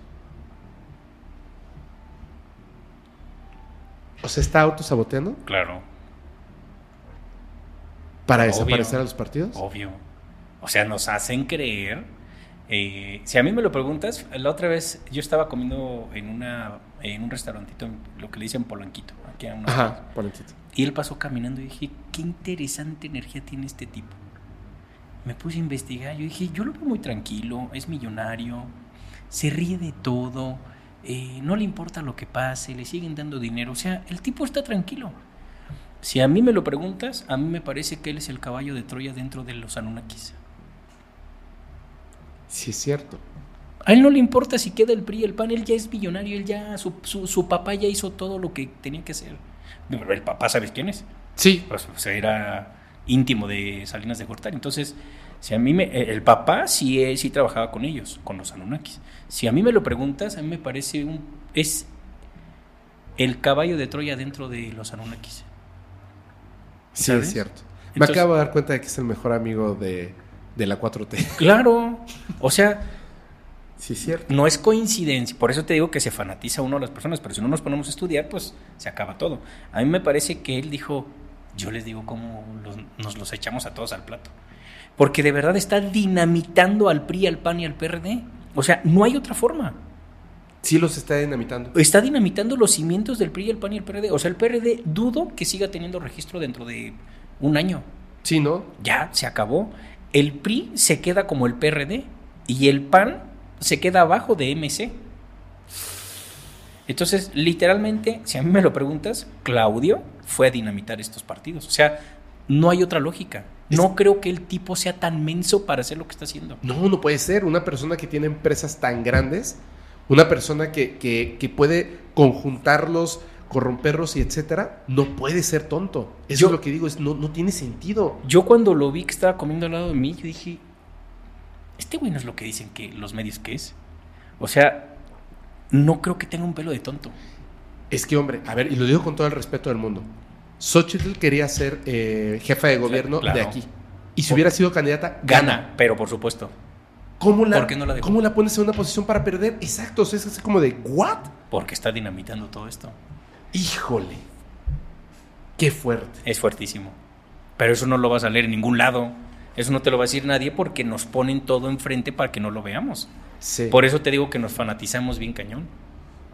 O sea, el propio Donald Trump. Qué casualidad que Trump lo sacan de la jugada hace cuatro años y lo vuelven a meter. Y Donald Trump ahorita está haciendo como que sigue siendo el republicano que quiere reventar a México y que bla, bla, bla. A mí me parece que va a ser otro torpedo que van a meter, otro caballo de Troya, Sí. para reventar por completo a Estados Unidos. ¿Están jugando además las mismas cartas con las que ganó? Estados Unidos no tiene para dónde hacerse. Es Biden, que puede ser que vuelva a ganar, ¿eh? Porque es muy, muy maleable. O Revívanlo. Trump y lo meten como un Claudio X González para que dinamite también. Híjole. Es que esto, esto es estrategia pura. O sea, y, y hay algo que tenemos que empezar a ver porque de verdad la política no es agarrarse a golpes porque este me dio una despensa más grande que, el, que, el- tu, que tu político. No es eso. Ahí es donde estamos, la mayoría de nosotros hemos estado. Tenemos que empezar a estudiar la energía de los participantes o de los actores políticos. Pero me parece que vienen, vienen, de verdad, me parece que vienen momentos oscuros, ¿eh? O sea, Porque se están no es peleando que muy vengan, fuerte. ya están. Sí, pero, pero de verdad, o sea, ahorita con la votación, etcétera, vienen momentos difíciles porque se están peleando. Cuando, cuando dos fuerzas se están peleando y una está perdiendo, en el momento en el que te das cuenta, no es como en un partido de fútbol, no es así, así de, bueno, ya faltan eh, 20 minutos para que se acabe el partido, pues ya perdimos, ya ni modos. No, es que es la final de la Champions.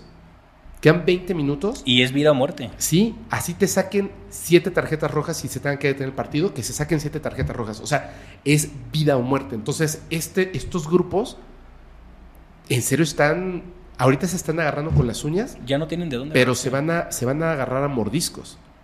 Y eh, lo que siempre me preocupa a mí es que lo, lo- lo leo en historias eh, de todo tipo, de la política, etcétera, etcétera, de la historia, pero me parece muy interesante que justo últimamente me ha llegado mucha información, que voy a preparar un programa especial sobre eso, donde ahora me cuadra el hecho de la cárcel cósmica. Porque al final, ¿y yo qué hago? O sea, ¿a, a qué país me voy que no esté controlado por estas este, estructuras y por estas entidades? No existe.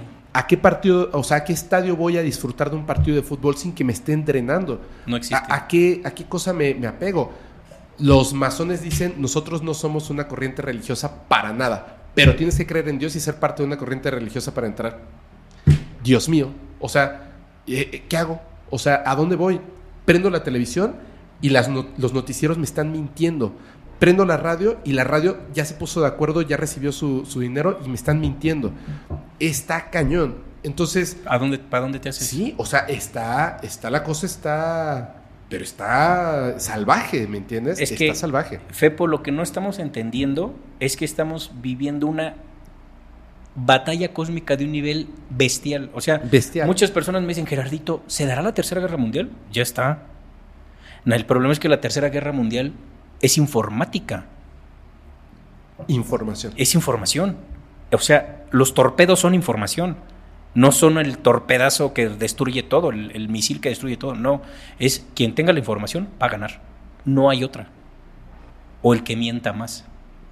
La otra vez vi una, una entrevista de Alasraqui. ¿Ubicas quién es Carlos Sí, claro.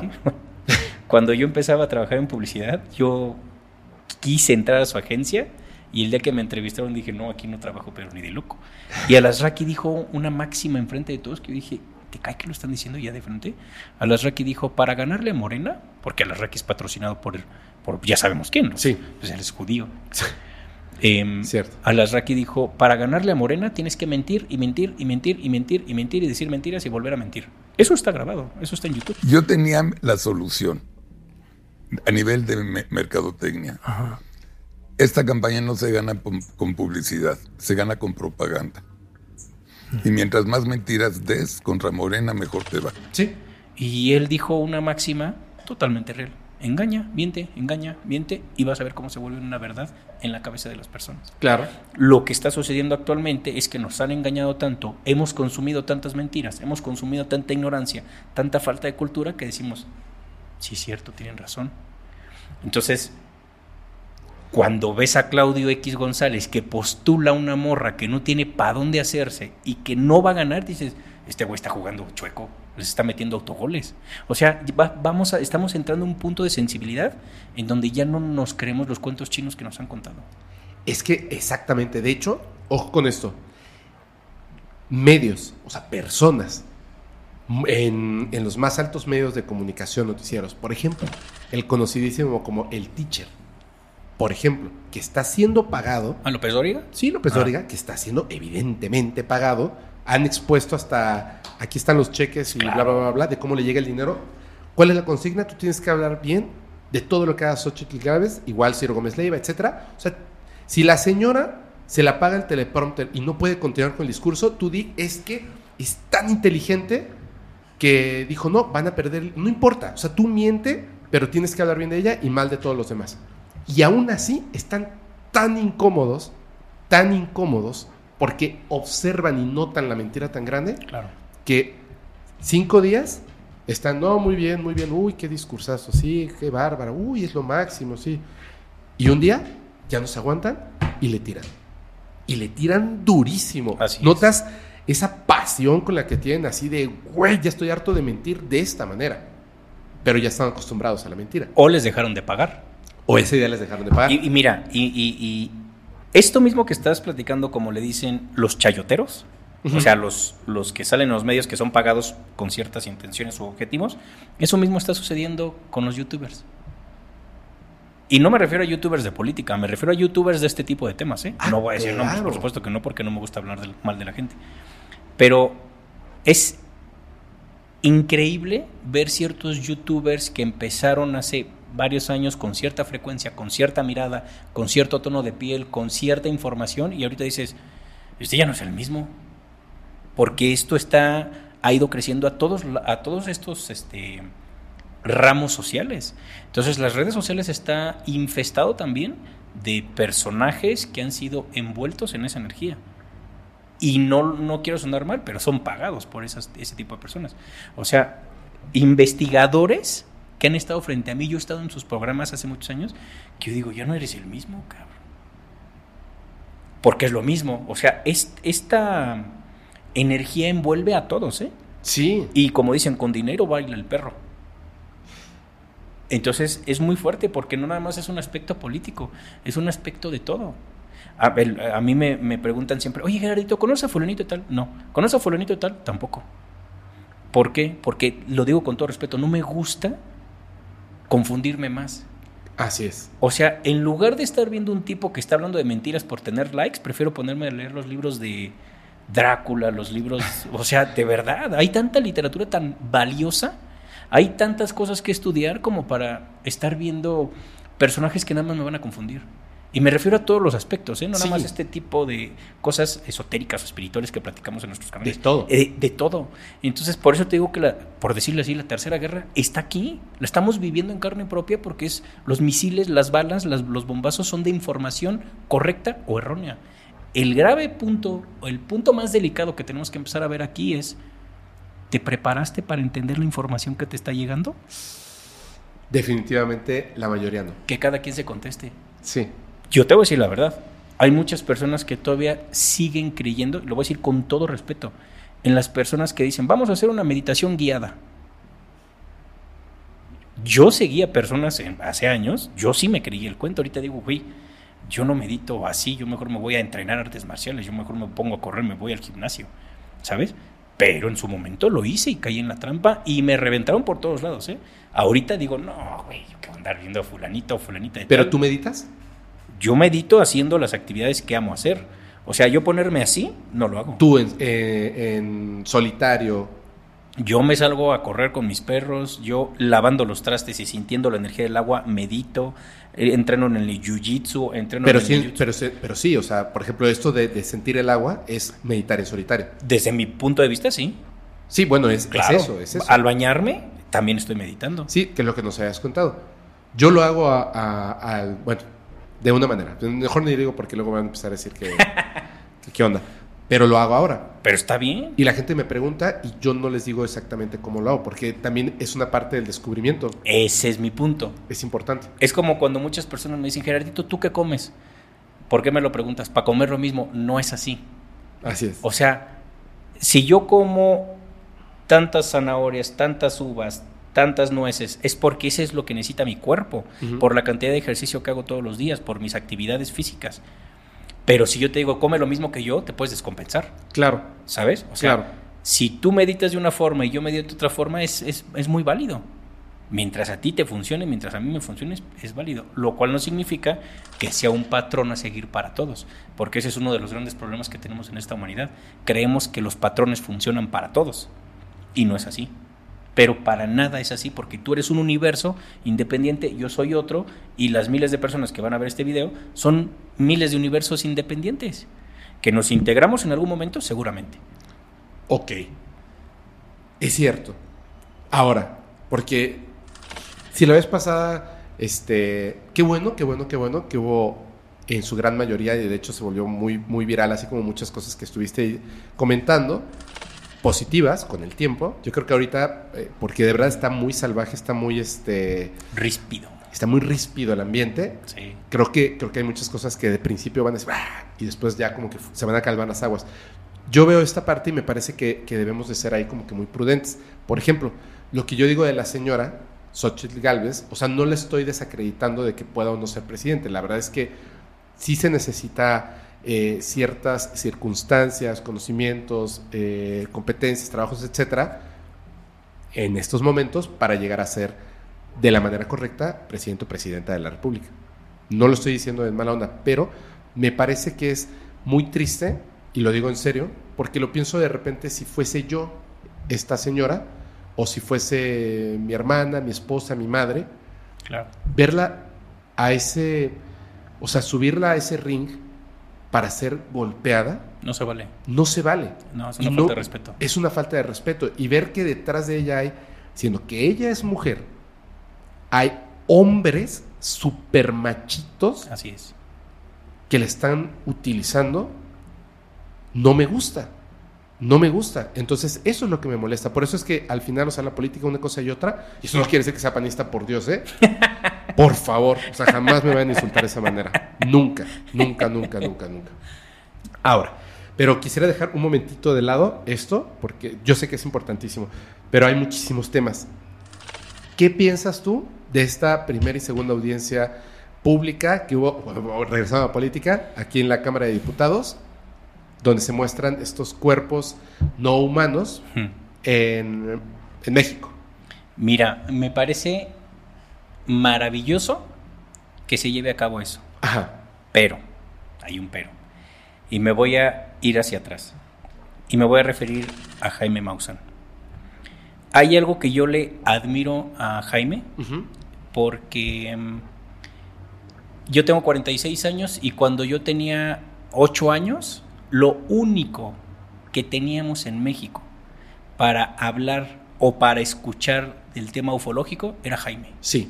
También por ahí Nino Canún empezó a hacer algunas cositas y también este señor... ay, El de Un Mundo Nos Vigila. Exactamente, Sí, se ¿no? me fue su nombre. Eh, ahorita me acuerdo. Pedro Ferriz. Pedro Ferriz, exacto. Era lo único que yo recuerdo en cómo nos podemos informar. Te puede caer bien o te puede caer muy mal Jaime Maussan, pero indudablemente es uno de los precursores en este país que empezó a hablar de esto abiertamente. Lo en cual, habla hispana, te lo podré decir. en- claro, por supuesto, en este país, exacto, en habla hispana.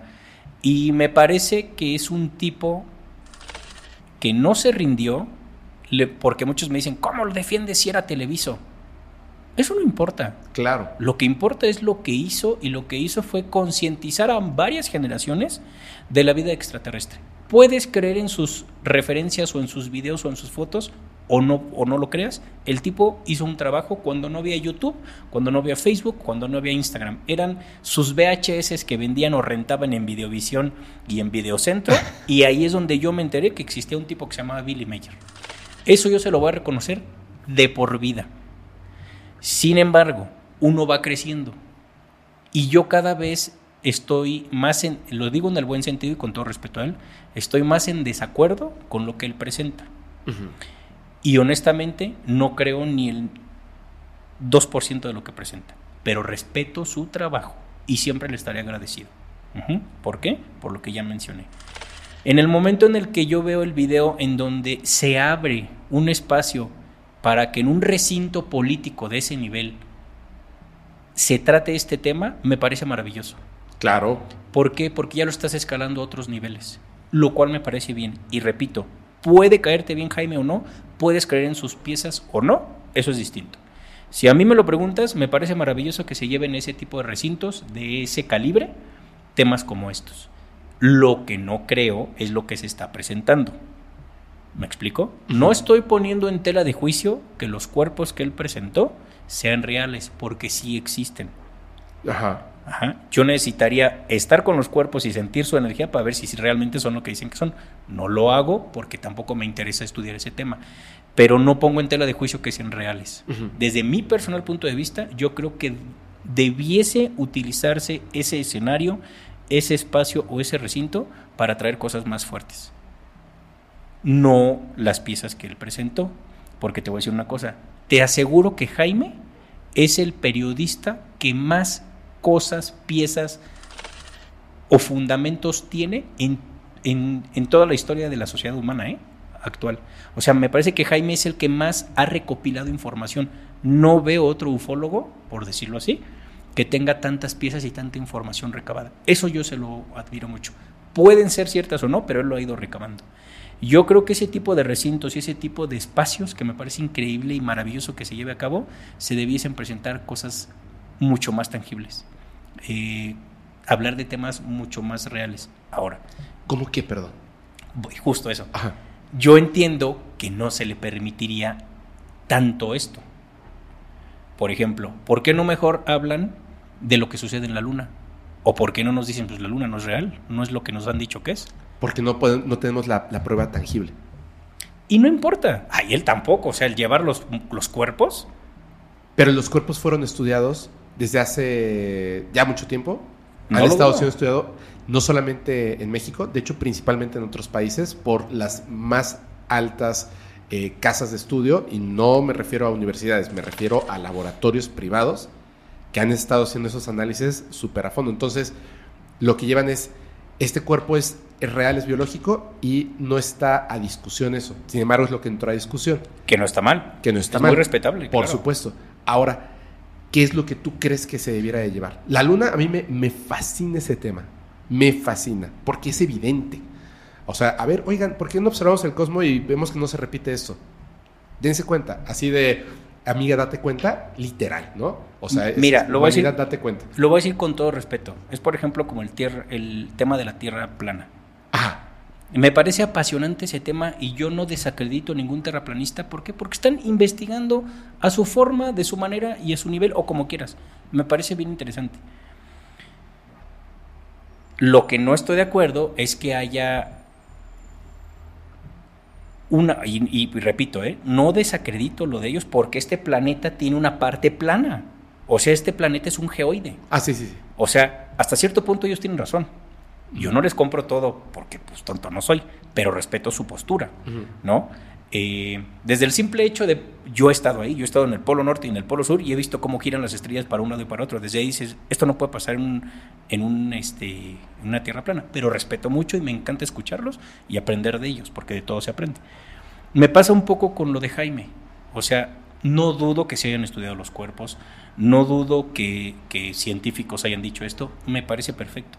Pero me parece que hay, y no dudo que sean reales los cuerpos, Ajá. o sea, eso es innegable y, no, y yo, yo no dudo, o sea, sí es posible que eso suceda. Pero me parece que hay cosas mucho más relevantes. Por ejemplo, ¿tú has visto los guardaespaldas de los presidentes norteamericanos? Ellos son extraterrestres. Entonces, yo digo, habiendo temas tan bonitos como ese, ¿por qué no toca ese tema? O sea, ¿por qué siempre nos muestran el tema ufológico de lejos? Voy- pongo ejemplos. ¿Cuáles eran las referencias que el personaje inventado de Billy Mayer nos decía? Ahí se apareció la nave y nos mostraban una foto. Y la foto de Billy Mayer junto a la nave. Dices, sí, güey, sí, nos mostró unos metalitos también y muchas cosas, ¿te acuerdas? Ajá. Bueno, digo, eso está bonito, pero eso tiene 40 años O más. o más. ¿Y seguimos en las mismas? O sea, ¿por qué no ha habido una evolución en el tema extraterrestre? Desde mi personal punto de vista. ¿Por qué ahorita Jaime sigue mostrando, y con todo respeto, las mismas imágenes con el- la tecnología que existe actualmente? ¿Por qué no vamos un poco más allá? ¿O por qué no dejamos las cámaras y por qué no... A ver, otro, otro ejemplo. Tú sabes que existen niños clonados por, e hibridados por extraterrestres. Por supuesto. ¿Por qué no se toca ese tema? Te digo por qué. Porque el- la información que está entregando Jaime Maussan, y lo digo también con todo el respeto, todo el mundo sabe que yo respeto a Jaime Yo también, por su trabajo. por supuesto. ¿Ok? Yo no me fanatizo, me- luego me preguntan que qué sentí, bla, bla, bla. Pues, como con cualquier persona con la que me encuentre, yo puedo de verdad estar muy, muy, este, muy emocionado de compartir con alguien por la información que tiene, por todo el trabajo que ha hecho, por todas las piezas y cosas que están ahí. Eso no significa que yo tenga que cre- eh, creer y estar de acuerdo con todo lo que hace y dice el señor. Totalmente, Porque claro. no estoy fanatizado. No estoy fan- Es más, de lo único que pudiera decir que estoy ligeramente fanatizado, porque de verdad aprecio mucho y conecta mucho más conmigo, es con el señor Juan Andrés Alfate. Pero él lo sabe y el mundo lo sabe, así que ahí sí me pueden este, tirar así en mala onda, pero no importa, me da igual. Eh, la cuestión es esta. Fíjate que la realidad del fenómeno extraterrestre está como dividida en dos partes. Está toda esta parte que son como estas entidades, es que no son extraterrestres porque no son, no están viviendo en otro planeta como tú y yo, que son otras cosas, entidades, entidades distintas, pero que también es parte del fenómeno humano. Y estos extraterrestres que poseen un cuerpo físico, como los de Billy Mayer, como esas cosas que pusieron ahí en el Congreso, la información es tanta y tanto tiempo se quedó en pausa que no sé por qué. De hecho, gracias a eso existe el podcast paranormal, porque yo ya estaba desesperado que la información estaba en pausa. Y de repente quieren mostrar información que está demasiado adelantada, el mundo no lo va a comprender. Y entonces lo que hacen es que modifican esa información y entonces genera dudas porque no es cierto lo que está pasando en eso. Es más, te voy a decir una cosa de lo que yo estoy investigando y así por aquí por allá. Y hay gente de, de mi equipo de trabajo que dice, no manches, no lo digas. Porque, ¿cómo puedes creer eso? Es que llevo desde los ocho años leyendo, estudiando, viendo documentales, preguntándole a todo mundo. No, no estoy diciendo una locura. En serio, la gente que lo investiga sabe que esto es cierto. Esos cuerpos son reales como tú y como yo, pero como tú y como yo, no somos creados naturalmente por el planeta. No lo dudo. Estas entidades no vinieron en un platillo volador del espacio, se bajaron y empezaron a platicar, claro, y tampoco la Tierra de manera natural los creó. Estas entidades son lo que yo les llamo vasijas, Mm, como tú y como yo. ¿Sí? Las construyeron entidades para poseer esos cuerpos Claro. y poder estar en el planeta Tierra sin tener que viajar miles de millones de kilómetros de distancia. Claro, En la, en la- en- en la materia. En la materia. Sí, Exactamente. Por supuesto. Son, son, son la, son la- el, este, el walkie-talkie que dejaron aquí, que Así además es. se puede reproducir. Eso es lo que estaban haciendo. Estaban haciendo trabajos de hibridación y otras cosas. Y eso es lo que dejaron ahí. Entonces, siendo que lo hicieron con materia de este planeta y que todavía no podemos comprender esa parte del espíritu poseyendo otros cuerpos, ¿cómo lo van a presentar y le van a decir eso a la gente ahí? Es que eh, ese es mi punto. Yo no, por eso dije al principio, yo no pongo en tela de juicio que esos cuerpos son reales porque sí existen. Claro.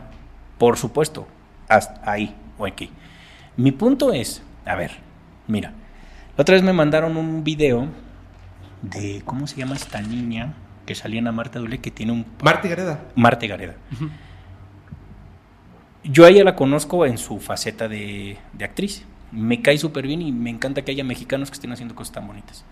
Y la otra vez me dijeron, ¿ya viste el canal de esta niña? Y le dije, no, no sabía. Infinitos. Ok.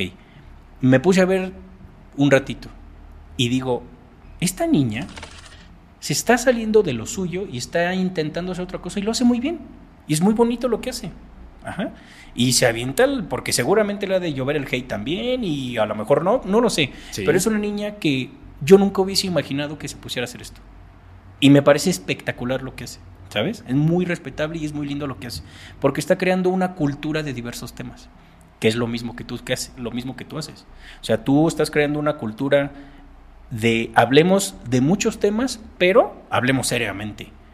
¿Sabes? Entonces, tanto su trabajo, el de Marta, como el tuyo, me parecen admirables. Porque están teniendo el valor de tocar temas fuertísimos. Lo único que yo no estoy de acuerdo con Jaime Ajá. es, ¿por qué no va más allá? ¿Por qué si esto que nos acabas de platicar tú de eso, por qué no lo exponen así? No sé si lo hizo, ¿eh? Entonces, Porque él no cree eso. pues es que ahí está, ahí está mi punto. Eso es lo que te digo. Eh, como él no lo cree, entonces él no lo expone así. Entonces, ese es, eso es justamente lo único en lo que no estoy de acuerdo con Jaime. No lo quería decir así, pero es justo eso es Jaime, Jaime eres Jaime es una es una personalidad Sí. de este tema en todo el planeta. Así es. Y qué gusto que sea mexicano y qué gusto. Yo me acuerdo que tenía un restaurante de arracheras. De carne, sí. Ajá. Yo fui a ese restaurante por conocer, co- por conocerlo, porque era muy cerca de mi oficina, y por, por ir a ver todo lo que tenía. Y yo decía, esto lo tiene este tipo aquí en, su- en la parte de arriba de su restaurante. Y dije, está increíble, güey. O sea, esto no es un restaurante, esto es un museo. Entonces, eso es lo único en lo que no estoy de acuerdo con Jaime. ¿Por qué no ha ido más allá? No sé cuántos años tenga, ¿set- 70 años, 75. Con toda la carrera, con todo el conocimiento que tiene, ¿por qué no va un paso más adelante? O sea, por eso pongo el, el ejemplo de Marta o el tuyo. Son jóvenes, eh, vamos a hacer esto, su proyecto, una mesa, la cámara, las luces, vamos a darle. Y dices, eso está bueno. ¿Sabe? También he visto otros que tratan de entrevistar personas y digo, no, mijo. O sea, no es así. Y es muy respetable su trabajo, pero ves las ganas de que se muestre información independientemente si estás listo para recibirla o no, pero tú aquí dices, aquí hablemos de Anunnakis, ella dice, hablemos de arcturianos, vamos a hablar y debatamos y vemos que aprendemos todos. Así es. Hay otros que no, hay otros youtubercitos que, lo digo con todo respeto, que se quieren hacer famositos, no saben ni de los temas, no se los han puesto a estudiar, pero quieren salir en la cámara. Ahí es cuando no estoy de acuerdo. Y tampoco estoy de acuerdo en que Jaime, teniendo toda la información, Jaime no suelte las cosas como son. Jaime sabe perfectamente que, por poner un ejemplo, los guardaespaldas del presidente norteamericano son extraterrestres. ¿Tú crees que Jaime es tonto? Jaime tiene esa información. Ahí es cuando digo, ¿por qué no sueltan cosas así? ¿Por qué llegas a un límite en donde, en donde de verdad, en lugar de hacer crecer esto, lo estás achicando y dices, es como el número 10 de cualquier equipo de fútbol. Ya está en la portería sola, ¿no vas a tirar el gol? Y se queda ahí. Dices, no, hazlo bien. ¿Me explico? Sí, por supuesto. Lo que pasa es que es el, siento que construyen alrededor de nosotros una serie de, de- de reglas que no nos, o sea, nos permiten romperlas, pero todo lo que se puede perder por romper una de esas reglas es terrible. Te lo pongo de esta manera. Claro que sabe. No, claro que Claro sabe. que sabe. Cuando estábamos ahí, en la primera vez que yo, yo platiqué con, con Jaime, hubo una cosa que yo rescato de todo lo que se habló. Porque todo lo que se habló, yo ya lo sabía, él ya lo sabía, ya lo había expuesto de, de aquí por acá, de aquí por allá, de aquí por allá. Una cosa, cuando habla acerca de los ojos de Stan Romanek. Dijo, esa persona, no, no tengo manera de explicarlo, pero yo lo vi así de frente, sus ojos eran de reptil, los dos, y no era la enfermedad esta que, de la que hablé en un capítulo. Es la primera vez que lo decía abiertamente Jaime porque se le salió en ese momento decirlo y lo dijo y quedó ahí para la historia. Ahora, claro que lo sabe. Claro, que lo sabe. Tonto Pero, no es. ¿por qué no dispara y tira el gol? Porque la gente no lo va a creer. Es que hay, Porque ya construyeron todo para que no creas eso. eso, ese es el punto en el que no estoy de acuerdo. O sea, Ah, no, digo, eso creo que esa es la razón por la que no lo hace. Pero Gerardo, aquí, mira, se puede hablar. Claro, por eso es que menciono a, a Marta, te menciono a ti y, y digo, pues si vamos a soltar riflazos, soltémoslos. Así es. O sea, y me pueden decir, esta, a ver, hablábamos hace rato, cuando yo lancé mi primer libro hace 14, 15 años, me llovieron los pa- las patadas, las amenazas, los estúpidos, que eres bien marihuano, eres bien no sé qué, bla, bla, bla, bla. Y dices, pues sí, pero pues es que pues así son las redes sociales. O sea, te vas a meter, es como, como cuando decimos en, en las artes marciales, ya te subiste al tatami, van a caer golpes. Claro, Pero eso es crecimiento. claro. O sea, si no métete a hacer tai chi, Así es. o sea, pues disti- no, no tengo nada en contra del tai chi, pero si no quieres recibir golpes, no, pues haz tai chi. Si quieres crecer en los golpes, pues por supuesto que tienes que lastimar. Entonces, mi punto es, ¿por qué nada más a medias? O sea, ¿por qué hasta ahí? Yo entiendo que es por una cuestión mercadológica, yo soy mercadólogo, y me queda claritito esto. ¿Sabes? Pero en eso no estoy de acuerdo. Suelta el riflazo, el riflazo, Jaime, ¿cuál es el problema? Y así hay otros investigadores y colaboradores que estuvieron con él que digo, hay cosas que sí saben y no las sueltan, muchachos. Pues yo los conozco en persona y los conozco bien. Exacto. Yo, mira, estábamos platicando antes de empezar que hay personas que se han enojado conmigo. Y yo se los digo, no por. No, hombre, no para que se enojen conmigo. Aquí el nuevo soy yo. Claro. Pero me parece que sí nos tenemos que ensuciar las manos. No, pues es que no hay de no otra. se atreven. Yo, insúciate las manos. No quiero que suene mal, pero hay un negocio de por medio. Y cuando el negocio tiene problema, prefieren no moverse. Por esa razón no disparan. ¿Ves? No lo quería decir directamente, pero... Y, y bueno, Jaime es un empresario. Y me parece espectacular que a través de lo que él forjó, tiene lo que tiene y es bien válido y es increíble. Claro. A mí me parece un tipo ejemplar, le guste, a quien le guste, le caiga bien o le caiga mal. Es un ejemplo a seguir, a seguir ese tipo. ¿Sabes por qué?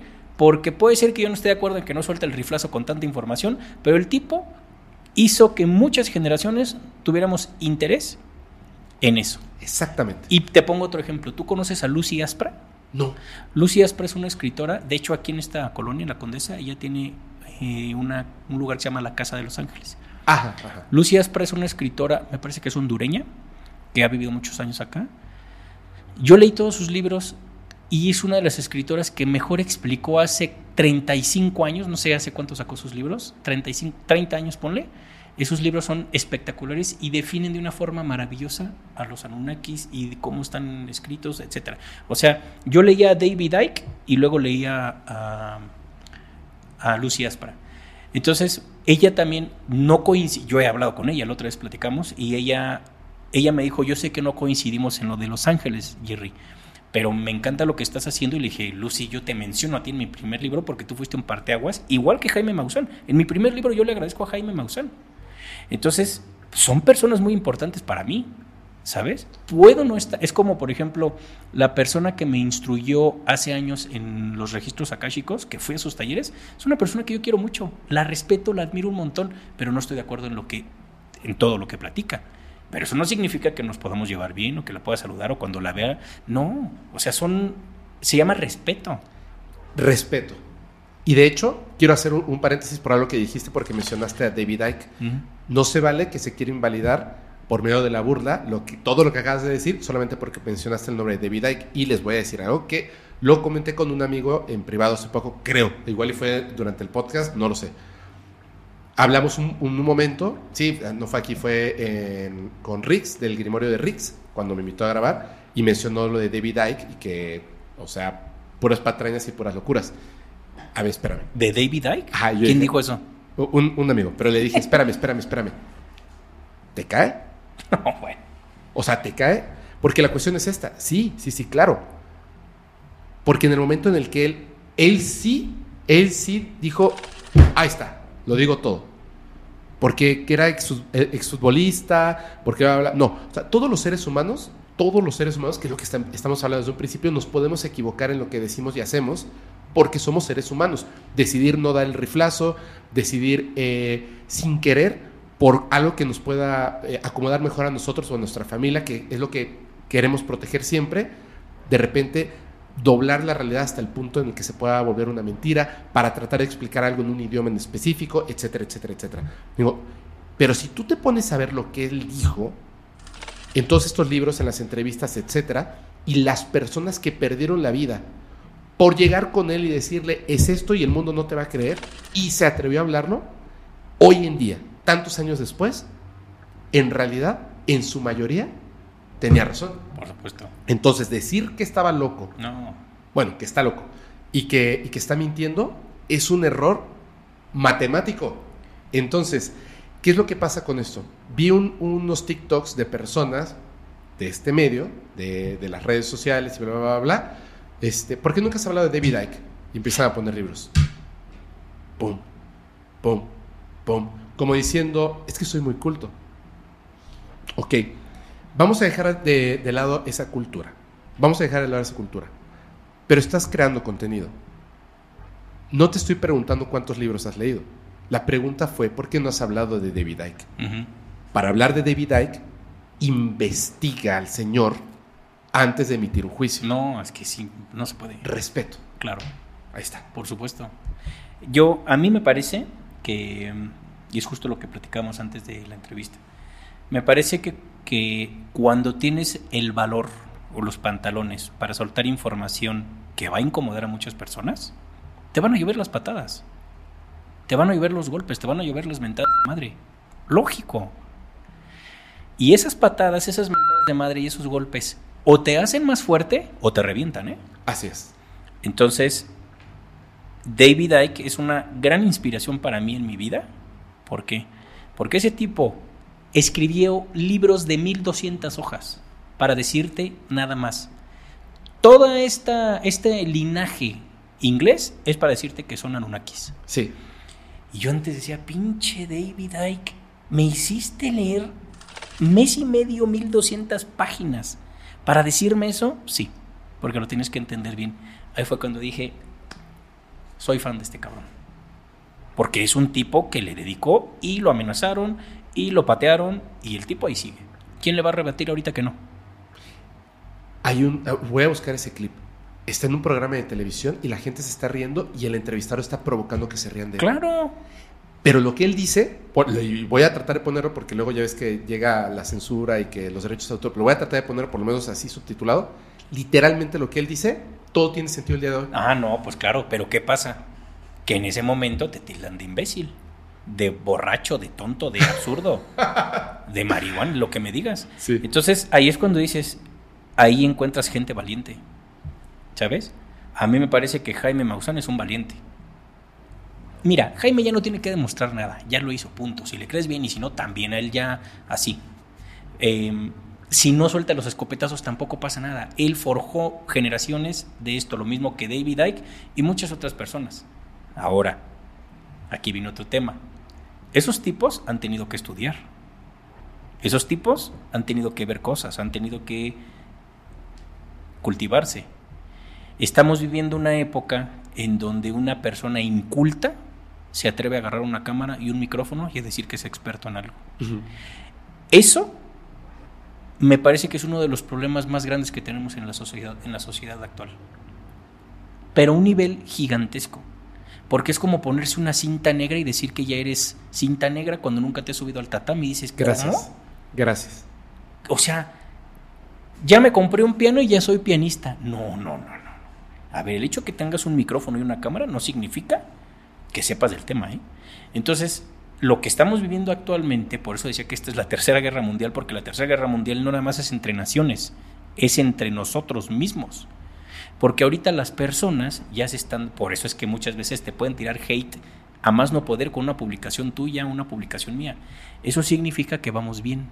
Y sabes que eso significa que le estás moviendo fibras a personas, los estás incomodando.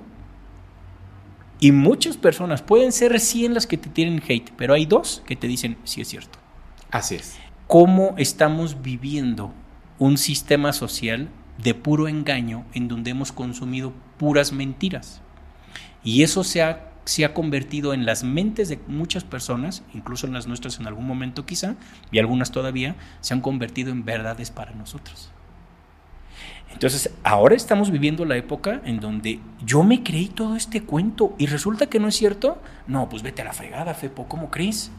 No, pues váyase a la fregada, Jaime Maussan. No, pues vete a la fregada, Gerardito, estúpido.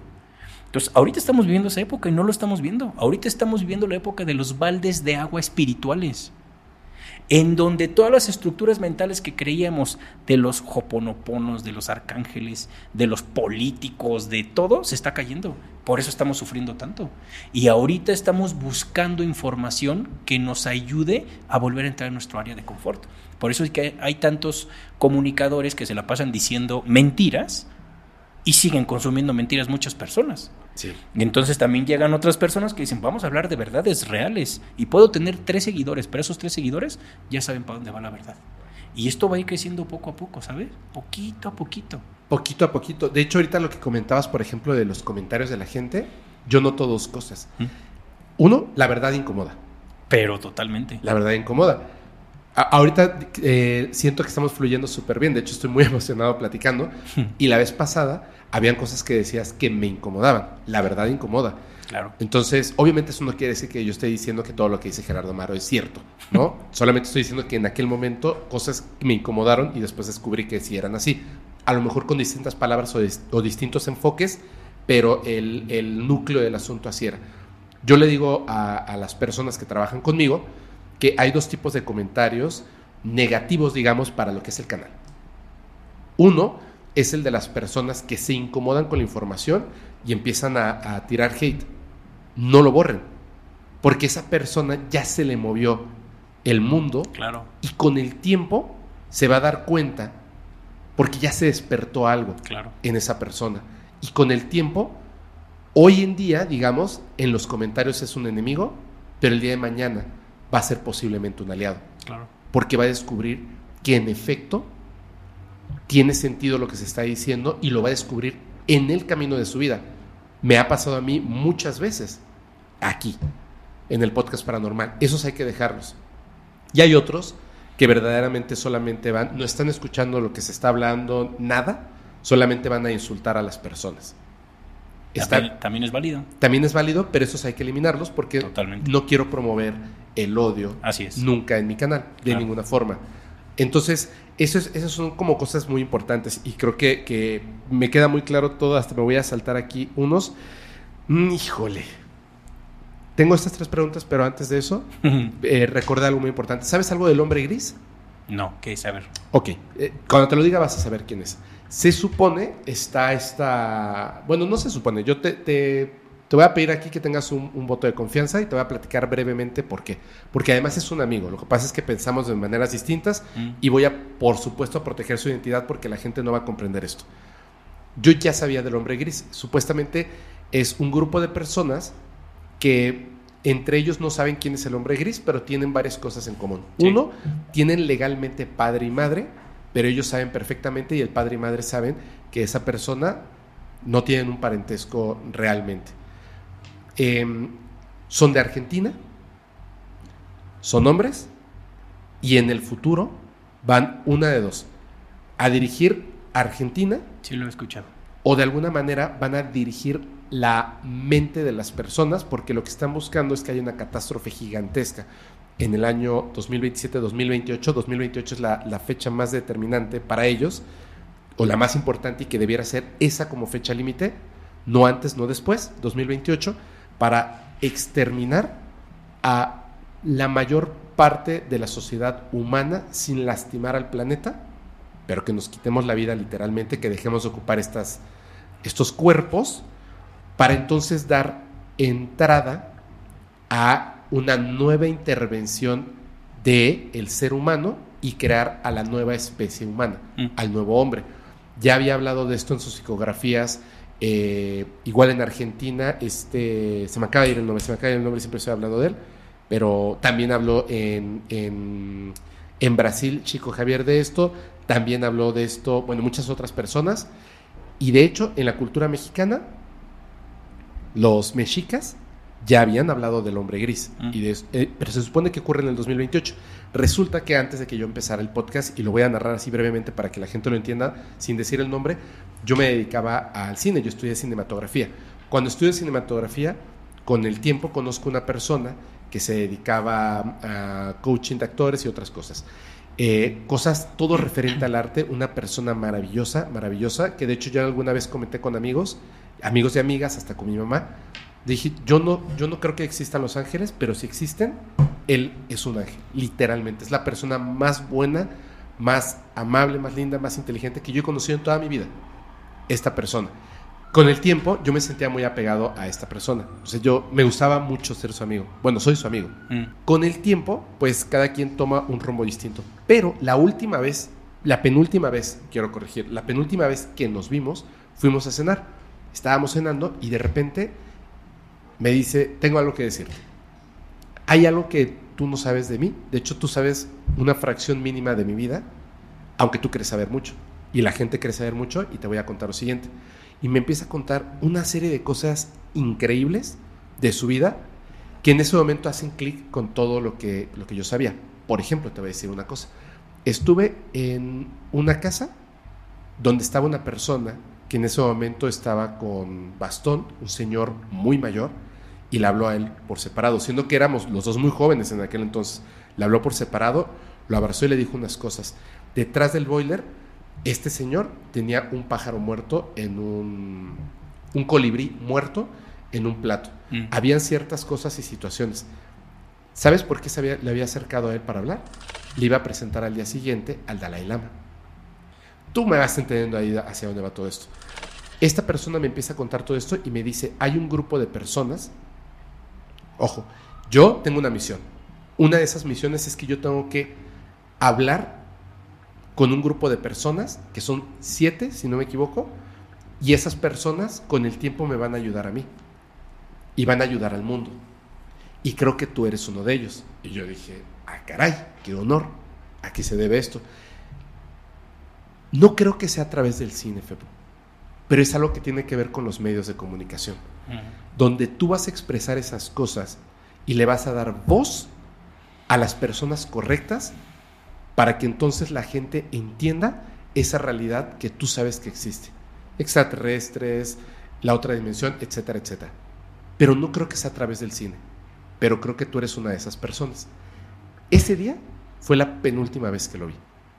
Pasaron más de 20 años y lo vi hace poco, aquí en México. Mm. Muy emocionado fui a desayunar con él. Le pedí a las personas que me acompañaban que se alejaran y estaba solamente hablando yo con él. Y de nada que estábamos hablando, me suelta lo del hombre gris. Y me, yo ya había estado estudiando esto por fuera. Y me empieza a decir un montón de cosas. ¿Sabes él de dónde es? De Argentina. Mm. Y me habla acerca de sus padres, de estas reglas, etcétera, etcétera, del plan que tienen. Y yo estaba, me empecé a alarmar. Mi parte humana obviamente se empieza a alarmar de esto que me está diciendo. Y me dice, ¿ves? No era a través del cine, pero lo estás haciendo. Em, la cuestión es esta. Él sabe y conoce a las otras siete personas, que en total son ocho, que saben que uno de ellos es el hombre gris, pero no saben todavía quién es. Y lo que han hecho, y lo que han hecho, Gerardo, lo que han hecho, desde rituales públicos gigantescos, porque se han colocado en posiciones de poder y para ellos es muy importante México. Mm. Y me dice, ok, vamos a hacerlo. Porque esto va a ocurrir. Y yo me lo sigo queriendo muchísimo y siempre lo voy a querer. Pero digo, yo difiero totalmente. Yo creo que a la raza humana hay que rescatarla, no poner una nueva. Así de fácil. Yo nada que tenga que ver con violencia, nada, cero. Dolor, violencia, sangre, muerte, no. No hay ninguna decisión que pueda parecer positiva que para llegar a ese punto sea violencia, muerte, sangre. No lo creo.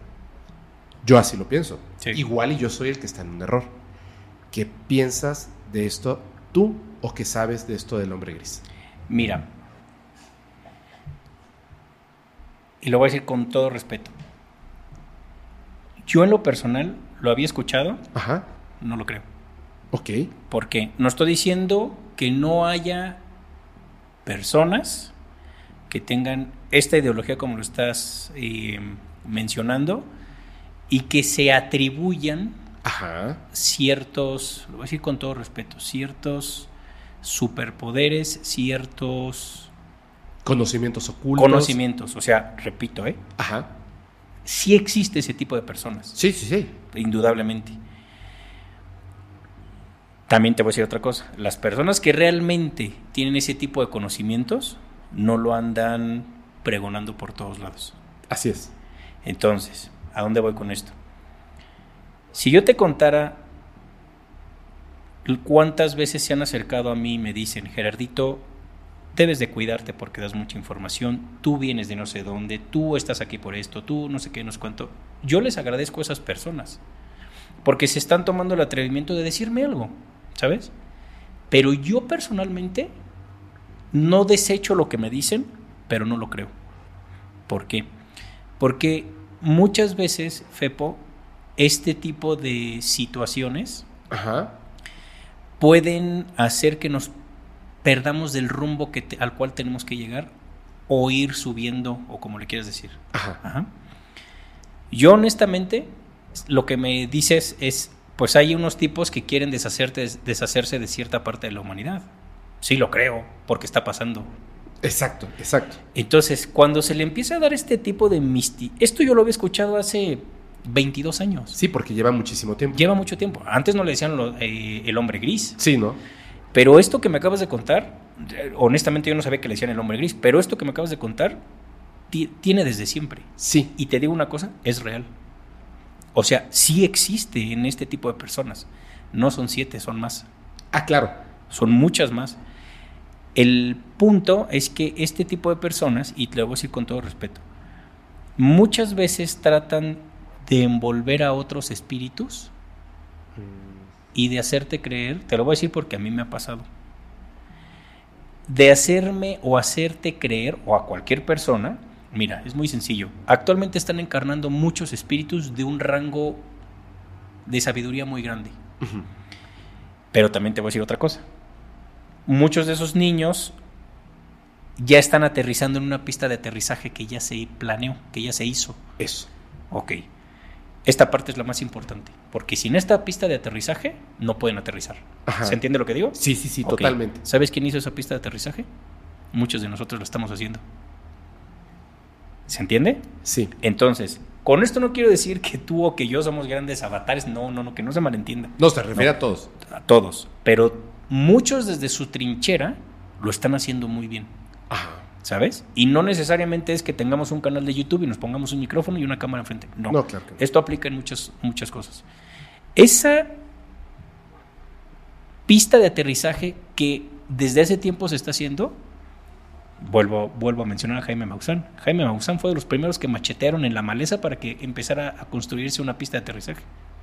¿Se entiende lo que digo? Sí, Jaime Maussan nos abrió el camino a ti y a mí para que nosotros llegáramos. por supuesto. O sea, eso es indudable. Por supuesto. Indudable, ¿sabes? Lo que tú estás haciendo con tu proyecto, lo que yo hago con mi proyecto, desde tu trinchera, desde la mía, estamos pavimentando la pista de aterrizaje. Sí. ¿Qué pasa? Que a muchos les incomoda que esa pista de aterrizaje se esté haciendo, porque están llegando muchísimos. Y muchos de esos, gracias a tu trabajo, gracias al pavimento que tú ya pusiste, gracias al pavimento que yo estoy poniendo, y muchos otros, están aterrizando esos espíritus que van a cambiar la humanidad. Por supuesto que lo primero que van a querer hacer es desaparecer a la mitad de la humanidad. Es como Thanos. Sí, de hecho. O sea, si tú ves, si realmente te pones a estudiar lo que decía Thanos, a mí me parece maravilloso. Porque Thanos lo que decía es, se van a la fregada la mitad de la humanidad y solamente los que aporten se quedan, los que no, vámonos de aquí. ¿Cierto o no? Bueno, decía que era random, pero ajá. Bueno, sí, claro, pero a final de cuentas es quiero a la mitad porque somos un... un- Sí, se reconstruye de la manera correcta. Él tenía razón, pero no es la forma. Exacto. ¿Sabes? Entonces, cuando yo escucho esto, que lo escuché hace muchos años, yo digo, pues qué bueno que hayan siete tipos que entre ellos no se reconozcan y que se sientan lo que me digas. ¿Dónde están? ¿Por qué no tienen el valor de venir a pararse frente a nosotros? ¿Por qué no tienen el valor de ponerse a estudiar algo y de ganarse a la audiencia? ¿Por qué no tienen el valor de enfrentarse a los que quieren destruir? ¿Sabes por qué? Porque no tienen el valor. Eh, exactamente, y además es esto. Tienen razón, pero no es la forma. No Eso es la es lo que yo no comparto. Yo, No es la forma. Por supuesto que yo estoy a favor de la evolución de, de las especies del ser humano, de la conciencia y todo lo demás. Que pues claro, o sea, claro, pero no creo que de esa forma. Por eso digo, o sea, no, yo no estoy de acuerdo, porque, ojo, eh, ojo, voy a ser muy claro con esto. No estoy diciendo que ellos vayan a hacer una guerra, ni un atentado terrorista, ni nada, porque ellos también viven en este planeta. Ellos lo que están haciendo es darle continuidad a algo que lleva siglos pasando para que llegue un momento donde ya no se pueda retener y ¡pram! haya una disputa gigantesca y los que queden, sobre eso vamos a trabajar otra vez. Ahora, Que está en profecías. Claro, volvemos a lo mismo, las profecías. profecías. Las profecías que decía al principio. ¿Y quién hizo esas profecías? Ya estás. ¿Quién se las dictó? ¿De dónde las sacaron? ¿Cuáles son, perdón, pero cuáles son sus fuentes? ¿Qué estudiaron? Y lo digo con todo respeto. ¿Quiénes son estos siete tipos que se sienten los Dalai Lama de no sé qué para venir a decir, ustedes sí, ustedes no, nosotros aquí somos los buenos, ustedes son puro mensos? A ver, no, no, no, mijo. Espérame, yo estoy haciendo un esfuerzo enorme para enfrentarme a mí mismo, ¿eh? Yo me la paso entrenando, yo me la, yo me la paso estudiando, ¿sabes para qué? Para no caer en la trampa de este tipo de, de estructuras. Entonces, ahí es cuando digo, nomás díganme estos siete personajes cuáles son sus credenciales, qué estudiaron, qué planeta crearon, qué, qué han hecho. ¿Sabes? Porque vuelvo a lo mismo. Muchas de estas entidades, no sé si te ha pasado, pero a mí sí, han tratado de llevarme para el otro lado. Sí. Te, te voy a, te voy a contar un ejemplo. Mira, es muy sencillo. Un día se acercó un tipo, me habló y me dijo, Gerardito, es lindísima la labor que haces con los, con, con los registros y con todo esto. Este, queremos ponerte todo para que tú des tus talleres. Yo dije, ¿qué? Me citaron en la Narvarte en una farmacéutica gigantesca. Yo llevé muchos años farmacéutica. Entonces conozco ese negocio. En mi, en mi carrera llevé muchos clientes. Llevé Sanofi, llevé Procter Gamble un montón. Bueno, me citan ahí. Yo ya no trabajaba directamente con una empresa. O sea, ya no era publicista, por decirlo así. Y me dicen, Gerardito, pues queremos poner a nuestra disposición todas nuestras instalaciones para que invites a las personas. Y yo, y me dicen, y te vamos a depositar 30 mil pesos de inicio al mes. Yo dije, a ver, a ver, a ver. Uno, no necesito que me den su lana. Dos, ¿por qué me están invitando? Y me dicen, porque aquí lo que nosotros queremos es que vengan las personas, las personas se inscriben y todas esas personas que empiecen a vender los productos gracias a ti, se te va a depositar al principio 30 mil, pero de ahí te vas a volver literalmente millonario. Sí, esquema piramidal de todo lo que van. Y le dije, o sea, esto es piramidal. Dije, no, le hablaron al peor para aceptar estas estupideces. Estos tipos que me mencionas buscan la forma de seducirte y decir, como este tipo va a hacer cosas buenas, como este va a hacer cosas buenas, como este va a despertar a muchos, pues vamos a reventarlo de alguna forma y buscan ese tipo de situaciones. Entonces, lo que yo te diría es, te van a, te van a hablar con miel en los oídos. ¿Para qué? Para que dejes de hacer lo que tienes que hacer. Entonces, repito, nosotros estamos haciendo un gran, poniendo un granito de arena, puede ser muy pequeñito, pero no lo van a quitar. Entonces, cuando aparecen todos estos tipos, son literalmente unas arpías, ¿eh? Y vienen y tratan de llevarte hacia otro lado. Por eso cuando me dices, es que hay personajes de YouTube que me tiran, que me dicen que estoy loco, que yo estoy envuelto por una entidad de no sé qué, pues a ver, vamos a platicar. Por supuesto que la información que das, la información que doy puede mover mucho. Y eso está haciendo que estos tipitos, estos siete tipos y muchos otros que hacen lo mismo, porque no nada más son ellos, no nada más están en Argentina, están No, en todos lados. Y, y su base está en Estados Unidos, porque tienen una base. O sea, una base extraterrestre, literalmente tienen una base. ¿Sabes? Entonces, no van a querer que se, siga, que se sigan haciendo ciertos proyectos. Pero no pueden pararlo, Fepo. O sea, entonces ahí es cuando digo, es que este planeta se está poblando de cada vez energía más linda, de cada vez más estabilidad cósmica. Y los mediocres que quieren seguir engañándonos, que quieren seguir echándonos porquería en redes sociales, los que quieren desmentirnos, o sea, ¿Sabes cuántas personas han tratado de... A, mí me dicen, ¿y cuándo vas a demostrar todo lo que dices? Yo a ti no tengo que demostrarte nada. Investígale. Lo que pasa es que eres un flojonazo y no te gusta investigar y quieres que un youtuber te resuelva la vida, estás loco. O sea, perdón. Entonces ahí viene el punto. Las personas se están incomodando porque no quieren salirse de su área de confort, pero cuando les mueves el tapete dicen, espérame, este es un imbécil. Y lo mismo pasa con las entidades. Yo les digo cárteles esotéricos. Son cárteles esotéricos. De verdad. O sea, y yo sé que muchos van a decir, ay Gerardito, yo he tenido de frente a esas entidades aquí, Fepo. Así como te tengo a ti ahorita, se me aparecen y me dicen, te calmas ya. No, quien se calma eres tú. Por eso cuando te digo, ¿por qué Jaime sabiendo todo esto no lleva eso? ¿Sabes? Y muchas personas, me, esto nunca lo platico, la verdad, pero a mí se me han aparecido literalmente así estas entidades, los que acabas de mencionar del hombre gris, se me han aparecido de frente y me dicen, o te calmas o te calmamos, ¿qué van a hacer? Denle, no pueden hacer nada, porque no pueden con la energía que emanas, ¿sabes? Entonces, muchos me pueden decir, ¿y no los puedes grabar, Gerardito? De que puedo, puedo, pero no lo haría, porque yo sí los respeto. Yo sí lo grabé.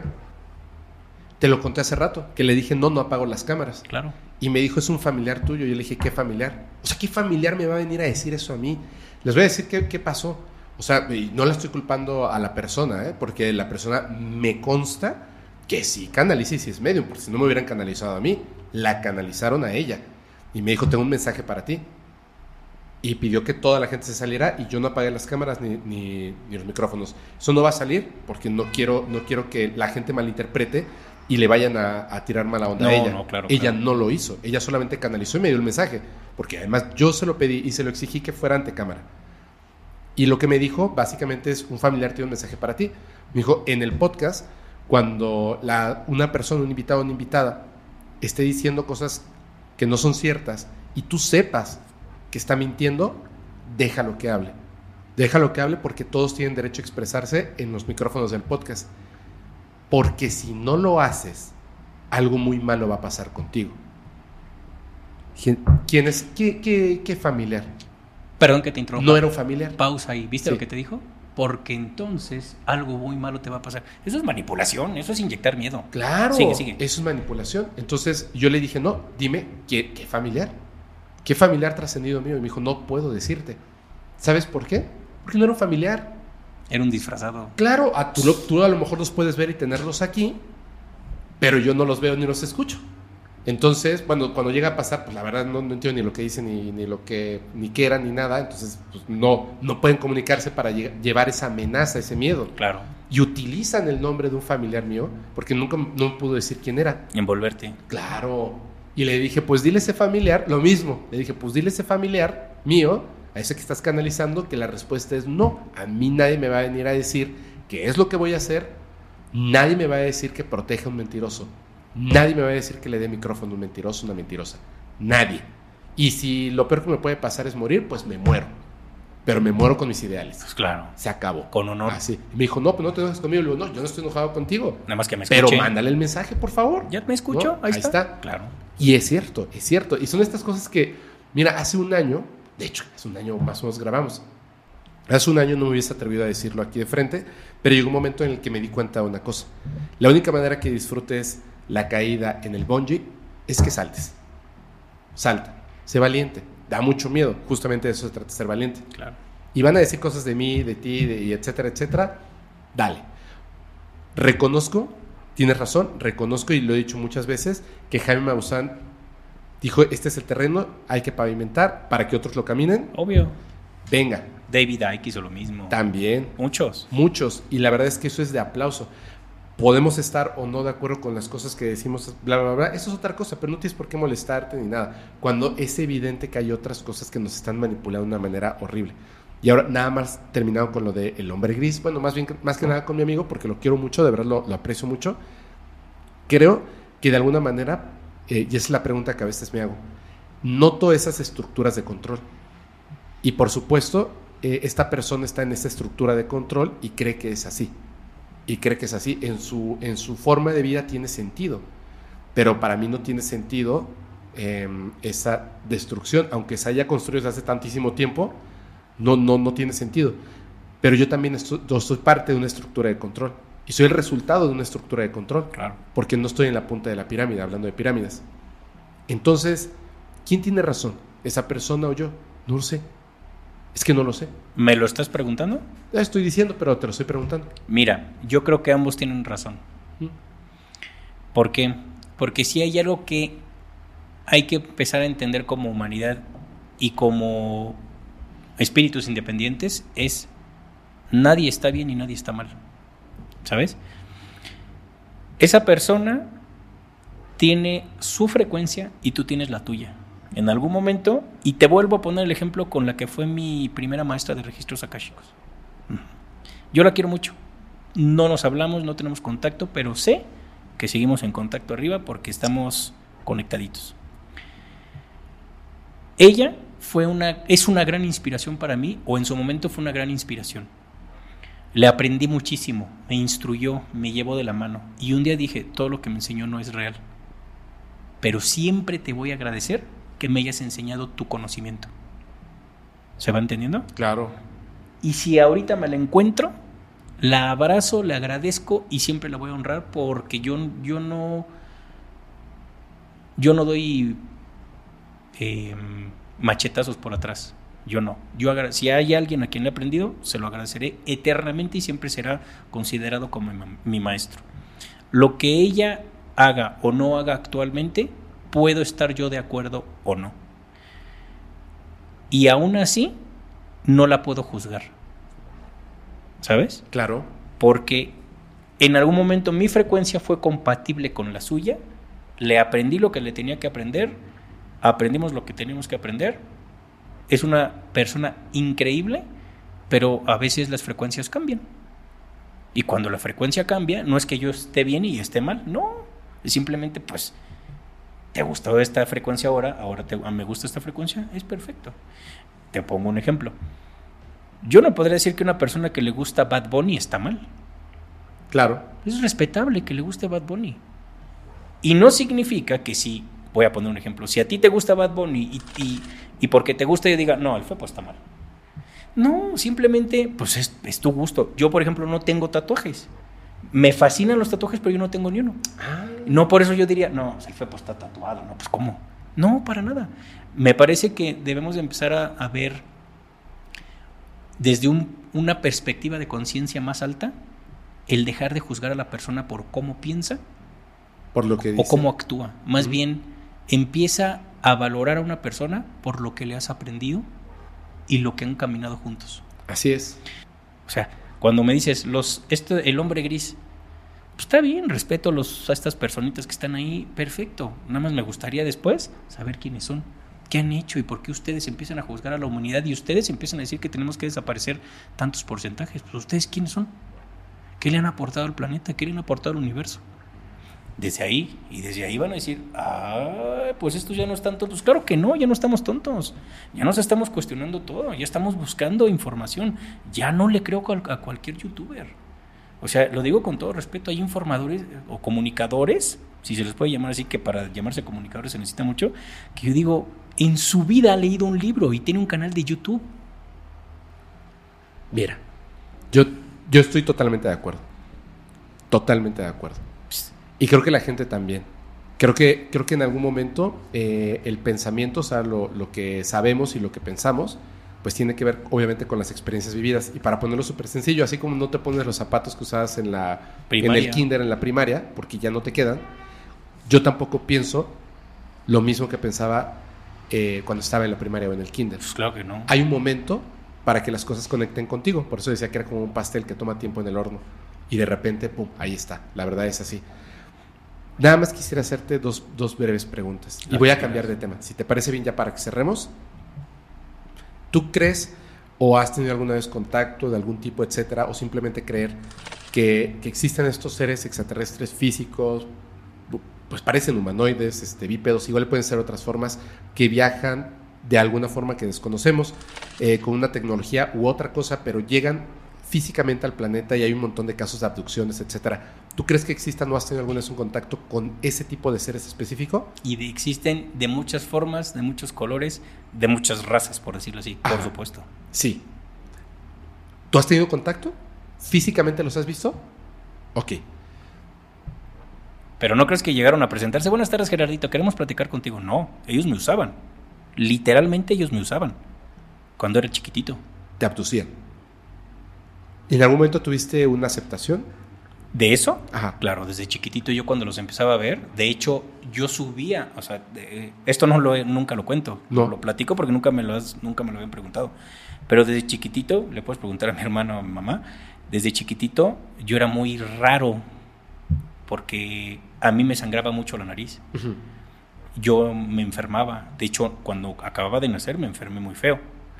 Eh, incluso mi propio padre golpeó en el vientre a mi mamá para que yo no naciera. Ay, güey. Este, Así de sencillo. O sea, mi papá si escucha esta entrevista, espero que lo escuche. eh, mi mamá, mi papá golpeó en el vientre a mi mamá cuando yo estaba embarazada para que yo no naciera. A lo mejor mi papá no se acuerda porque estaba abducido seguramente. Pero mi papá golpeó a mi familia. Entonces, desde antes de que yo naciera, empezaron a atacarme. Mi mamá se quedó desmayada y no me perdió. Aquí estoy. Cuando nazco, me enfermo. Creo que me dio bronconeumonía. Eh, cuando empiezo a crecer, mis glóbulos rojos estaban muy bajos. Entonces viví una, no quiero decir una infancia enfermiza porque no, pero sí hubo muchos aspectos de mi vida en el que me atacaban. Yo decía, güey, ¿cómo le hago? No me puedo defender. ¿Sabes? ¿Sabes quién me ayudó? Mis perros y mis gatos. Ellos me dijeron, güey, tú eres esto, vas por aquí, tienes esto. Y yo dije, no, hombre, estos son los ángeles, cabrón. ¿Sabes? Siempre en mi casa hubieron perros y gatos, siempre. Y ellos me iban diciendo, no te preocupes, estamos contigo. No te preocupes, ellos no se van a acercar, solamente céntrate, etcétera, etcétera. Yo veía literalmente cómo llegaba una nave Ajá. arriba de mi casa, bajaban una plancha como de restaurante industrial y hacían... Y se la ponían a mi papá. Mi papá vivió muy poquitos meses con nosotros. Se la ponían a, mis hermanas y pasaba todo esto. Entonces, yo veía cuando bajaban. Y uno de los seres que más me impresionó ver era un ser como cobra humanoide, extremadamente grande, con un cuello gigantesco, con unos ojos rojos, y era el que ponía la, la plancha para que saliera toda esta energía. Y después me di cuenta no era nada más a mi familia la que le pasaba, sino a muchos otros vecinos. Entonces yo veía en las noches las naves, yo decía, ¿cómo me puedo defender de esto? Y un día los perros me dijeron, no tienes que defenderte, tienes que centrarte en ti. Y yo, pero esto que te cuento me costó años entenderlo. Y yo, ¿cómo me centro?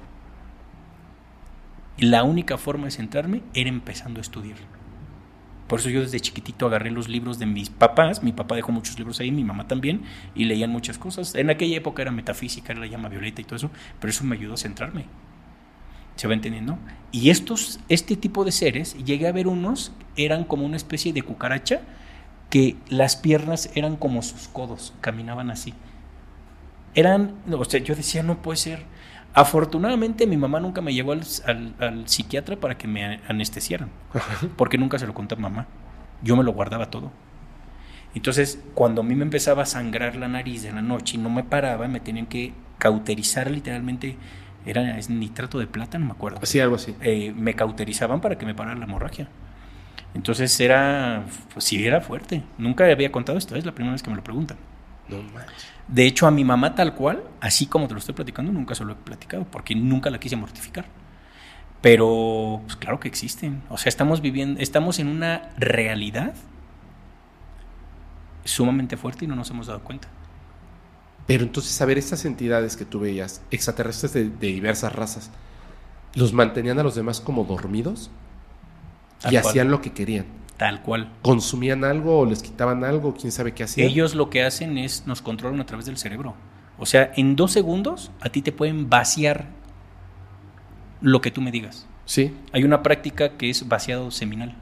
O sea, Ajá. el semen te lo extraen. sí. La ovulación te lo extraen. Sí. En dos segundos, estando tú comiendo, en lo que traes el, la cuchara de aquí para acá, en eso, te vacían y no te das cuenta.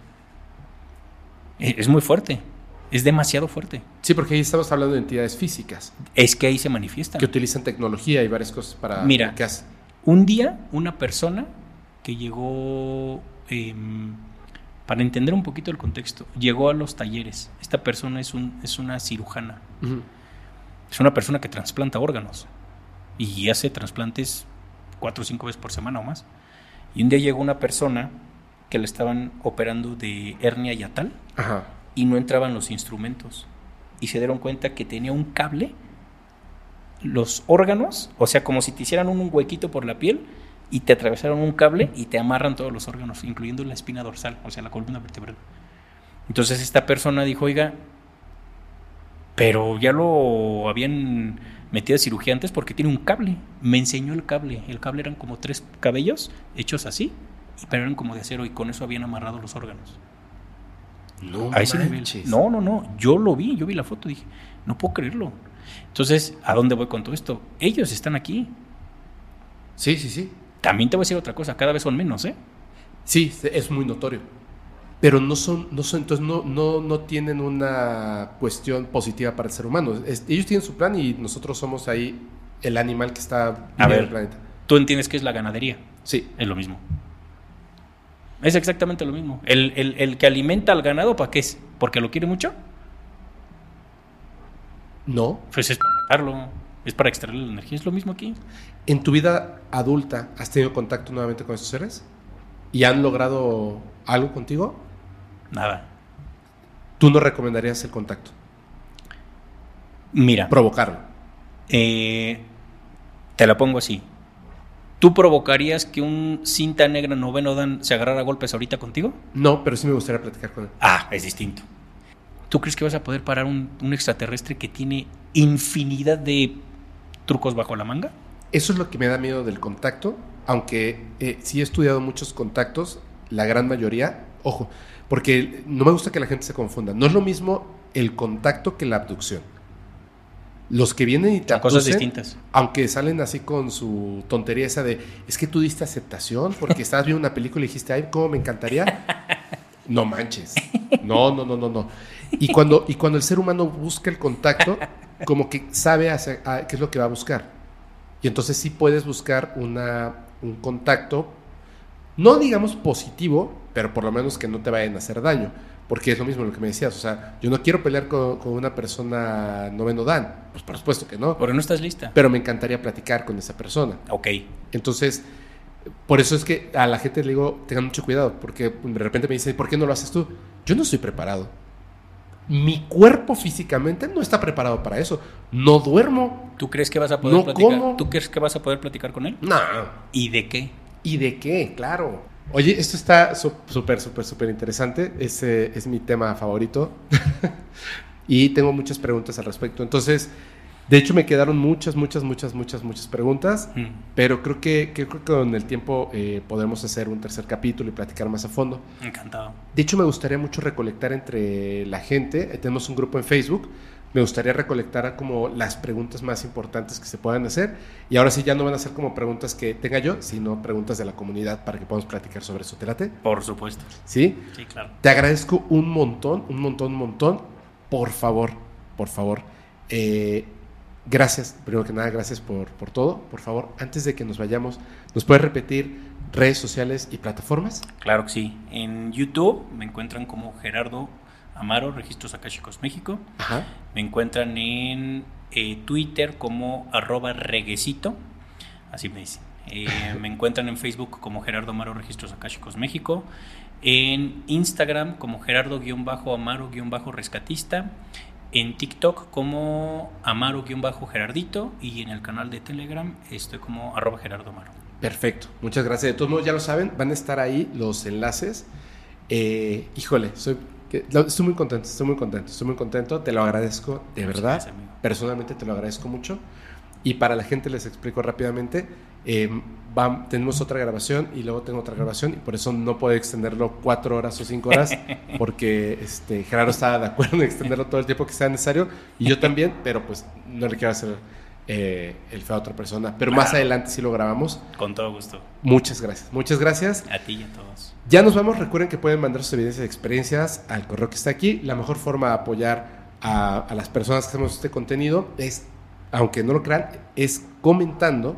Es la forma más, este, pues es la mejor forma de apoyar porque entonces puede haber una retroalimentación. Yo siempre les pido que lo hagan de una manera objetiva, eh, respetuosa, que es bien importante, y no se callen, si tienen algo que quieran decir, díganlo, pregúntenlo, pero de una manera respetuosa. A todos y todas, mando un fuerte abrazo. Gracias, Gerardo. Amigo, muchas gracias. Ahora sí ya nos vamos. Y yo les recuerdo que los capítulos del podcast paranormal se disfrutan mucho mejor si los escuchas mientras conduces en una oscura y terrorífica carretera y no tienes a nadie a quien abrazar.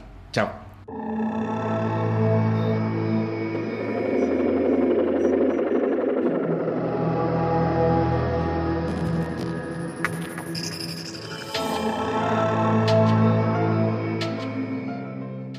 ¿Estás listo para convertir tus mejores ideas en un negocio en línea exitoso? Te presentamos Shopify. Tal vez no lo sabías, pero nuestro podcast More Than Mamis es un negocio y lo empezamos por supuesto para desahogarnos y hablar sobre la maternidad, no para convertirnos en expertas de ventas y del e-commerce. Así que sí, necesitábamos ayuda para vender nuestro merch y poner en marcha nuestra tienda. ¿Y cómo suena con Shopify? Llegó otra venta. Shopify es la plataforma de comercio que está revolucionando millones de negocios en todo el mundo. Ya seas un emprendedor desde tu casa o desde donde sea, Shopify es la única herramienta que necesitas para iniciar, administrar y hacer crecer tu negocio sin dificultades. Con Shopify puedo gestionar pedidos, envíos y pagos desde cualquier lugar, brindándote toda la información y estadísticas de tus ventas al detalle. Regístrate para un periodo de prueba con tan solo un dólar al mes en shopify.com barra sonoro, todo en minúsculas. Ve a shopify.com barra sonoro para llevar tu negocio al siguiente nivel. Shopify.com barra sonoro. ¿Estás listo para convertir tus mejores ideas en un negocio en línea exitoso? Te presentamos Shopify. Tal vez no lo sabías, pero nuestro podcast More Than Mamis es un negocio y lo empezamos por supuesto para desahogarnos y hablar sobre la maternidad, no para convertirnos en expertas de ventas y del e-commerce. Así que sí, necesitábamos ayuda para vender nuestro merch y poner en marcha nuestra tienda. ¿Y cómo suena con Shopify? Llegó otra venta. Shopify es la plataforma de comercio que está revolucionando millones de negocios en todo el mundo. Ya seas un emprendedor desde tu casa o desde donde sea, Shopify es la única herramienta que necesitas para iniciar, administrar y hacer crecer tu negocio sin dificultades. Con Shopify puedo gestionar pedidos, envíos y pagos desde cualquier lugar, brindándote toda la información y estadísticas de tus ventas al detalle. Regístrate para un periodo de prueba con tan solo un dólar al mes en shopify.com barra sonoro, todo en minúsculas. Ve a shopify.com barra sonoro para llevar tu negocio al siguiente nivel. Shopify.com barra sonoro. I'm Victoria Cash. Thanks for calling the Lucky Land Hotline. If you feel like you do the same thing every day, press 1. If you're ready to have some serious fun for the chance to redeem some serious prizes, press 2. We heard you loud and clear. So go to LuckyLandSlots.com right now and play over 100 social casino-style games for free. Get lucky today at LuckyLandSlots.com. Available to players in the U.S., excluding Washington and Michigan. No purchase necessary. VGW Group. Void prohibited by law. 18 plus. Terms and conditions apply.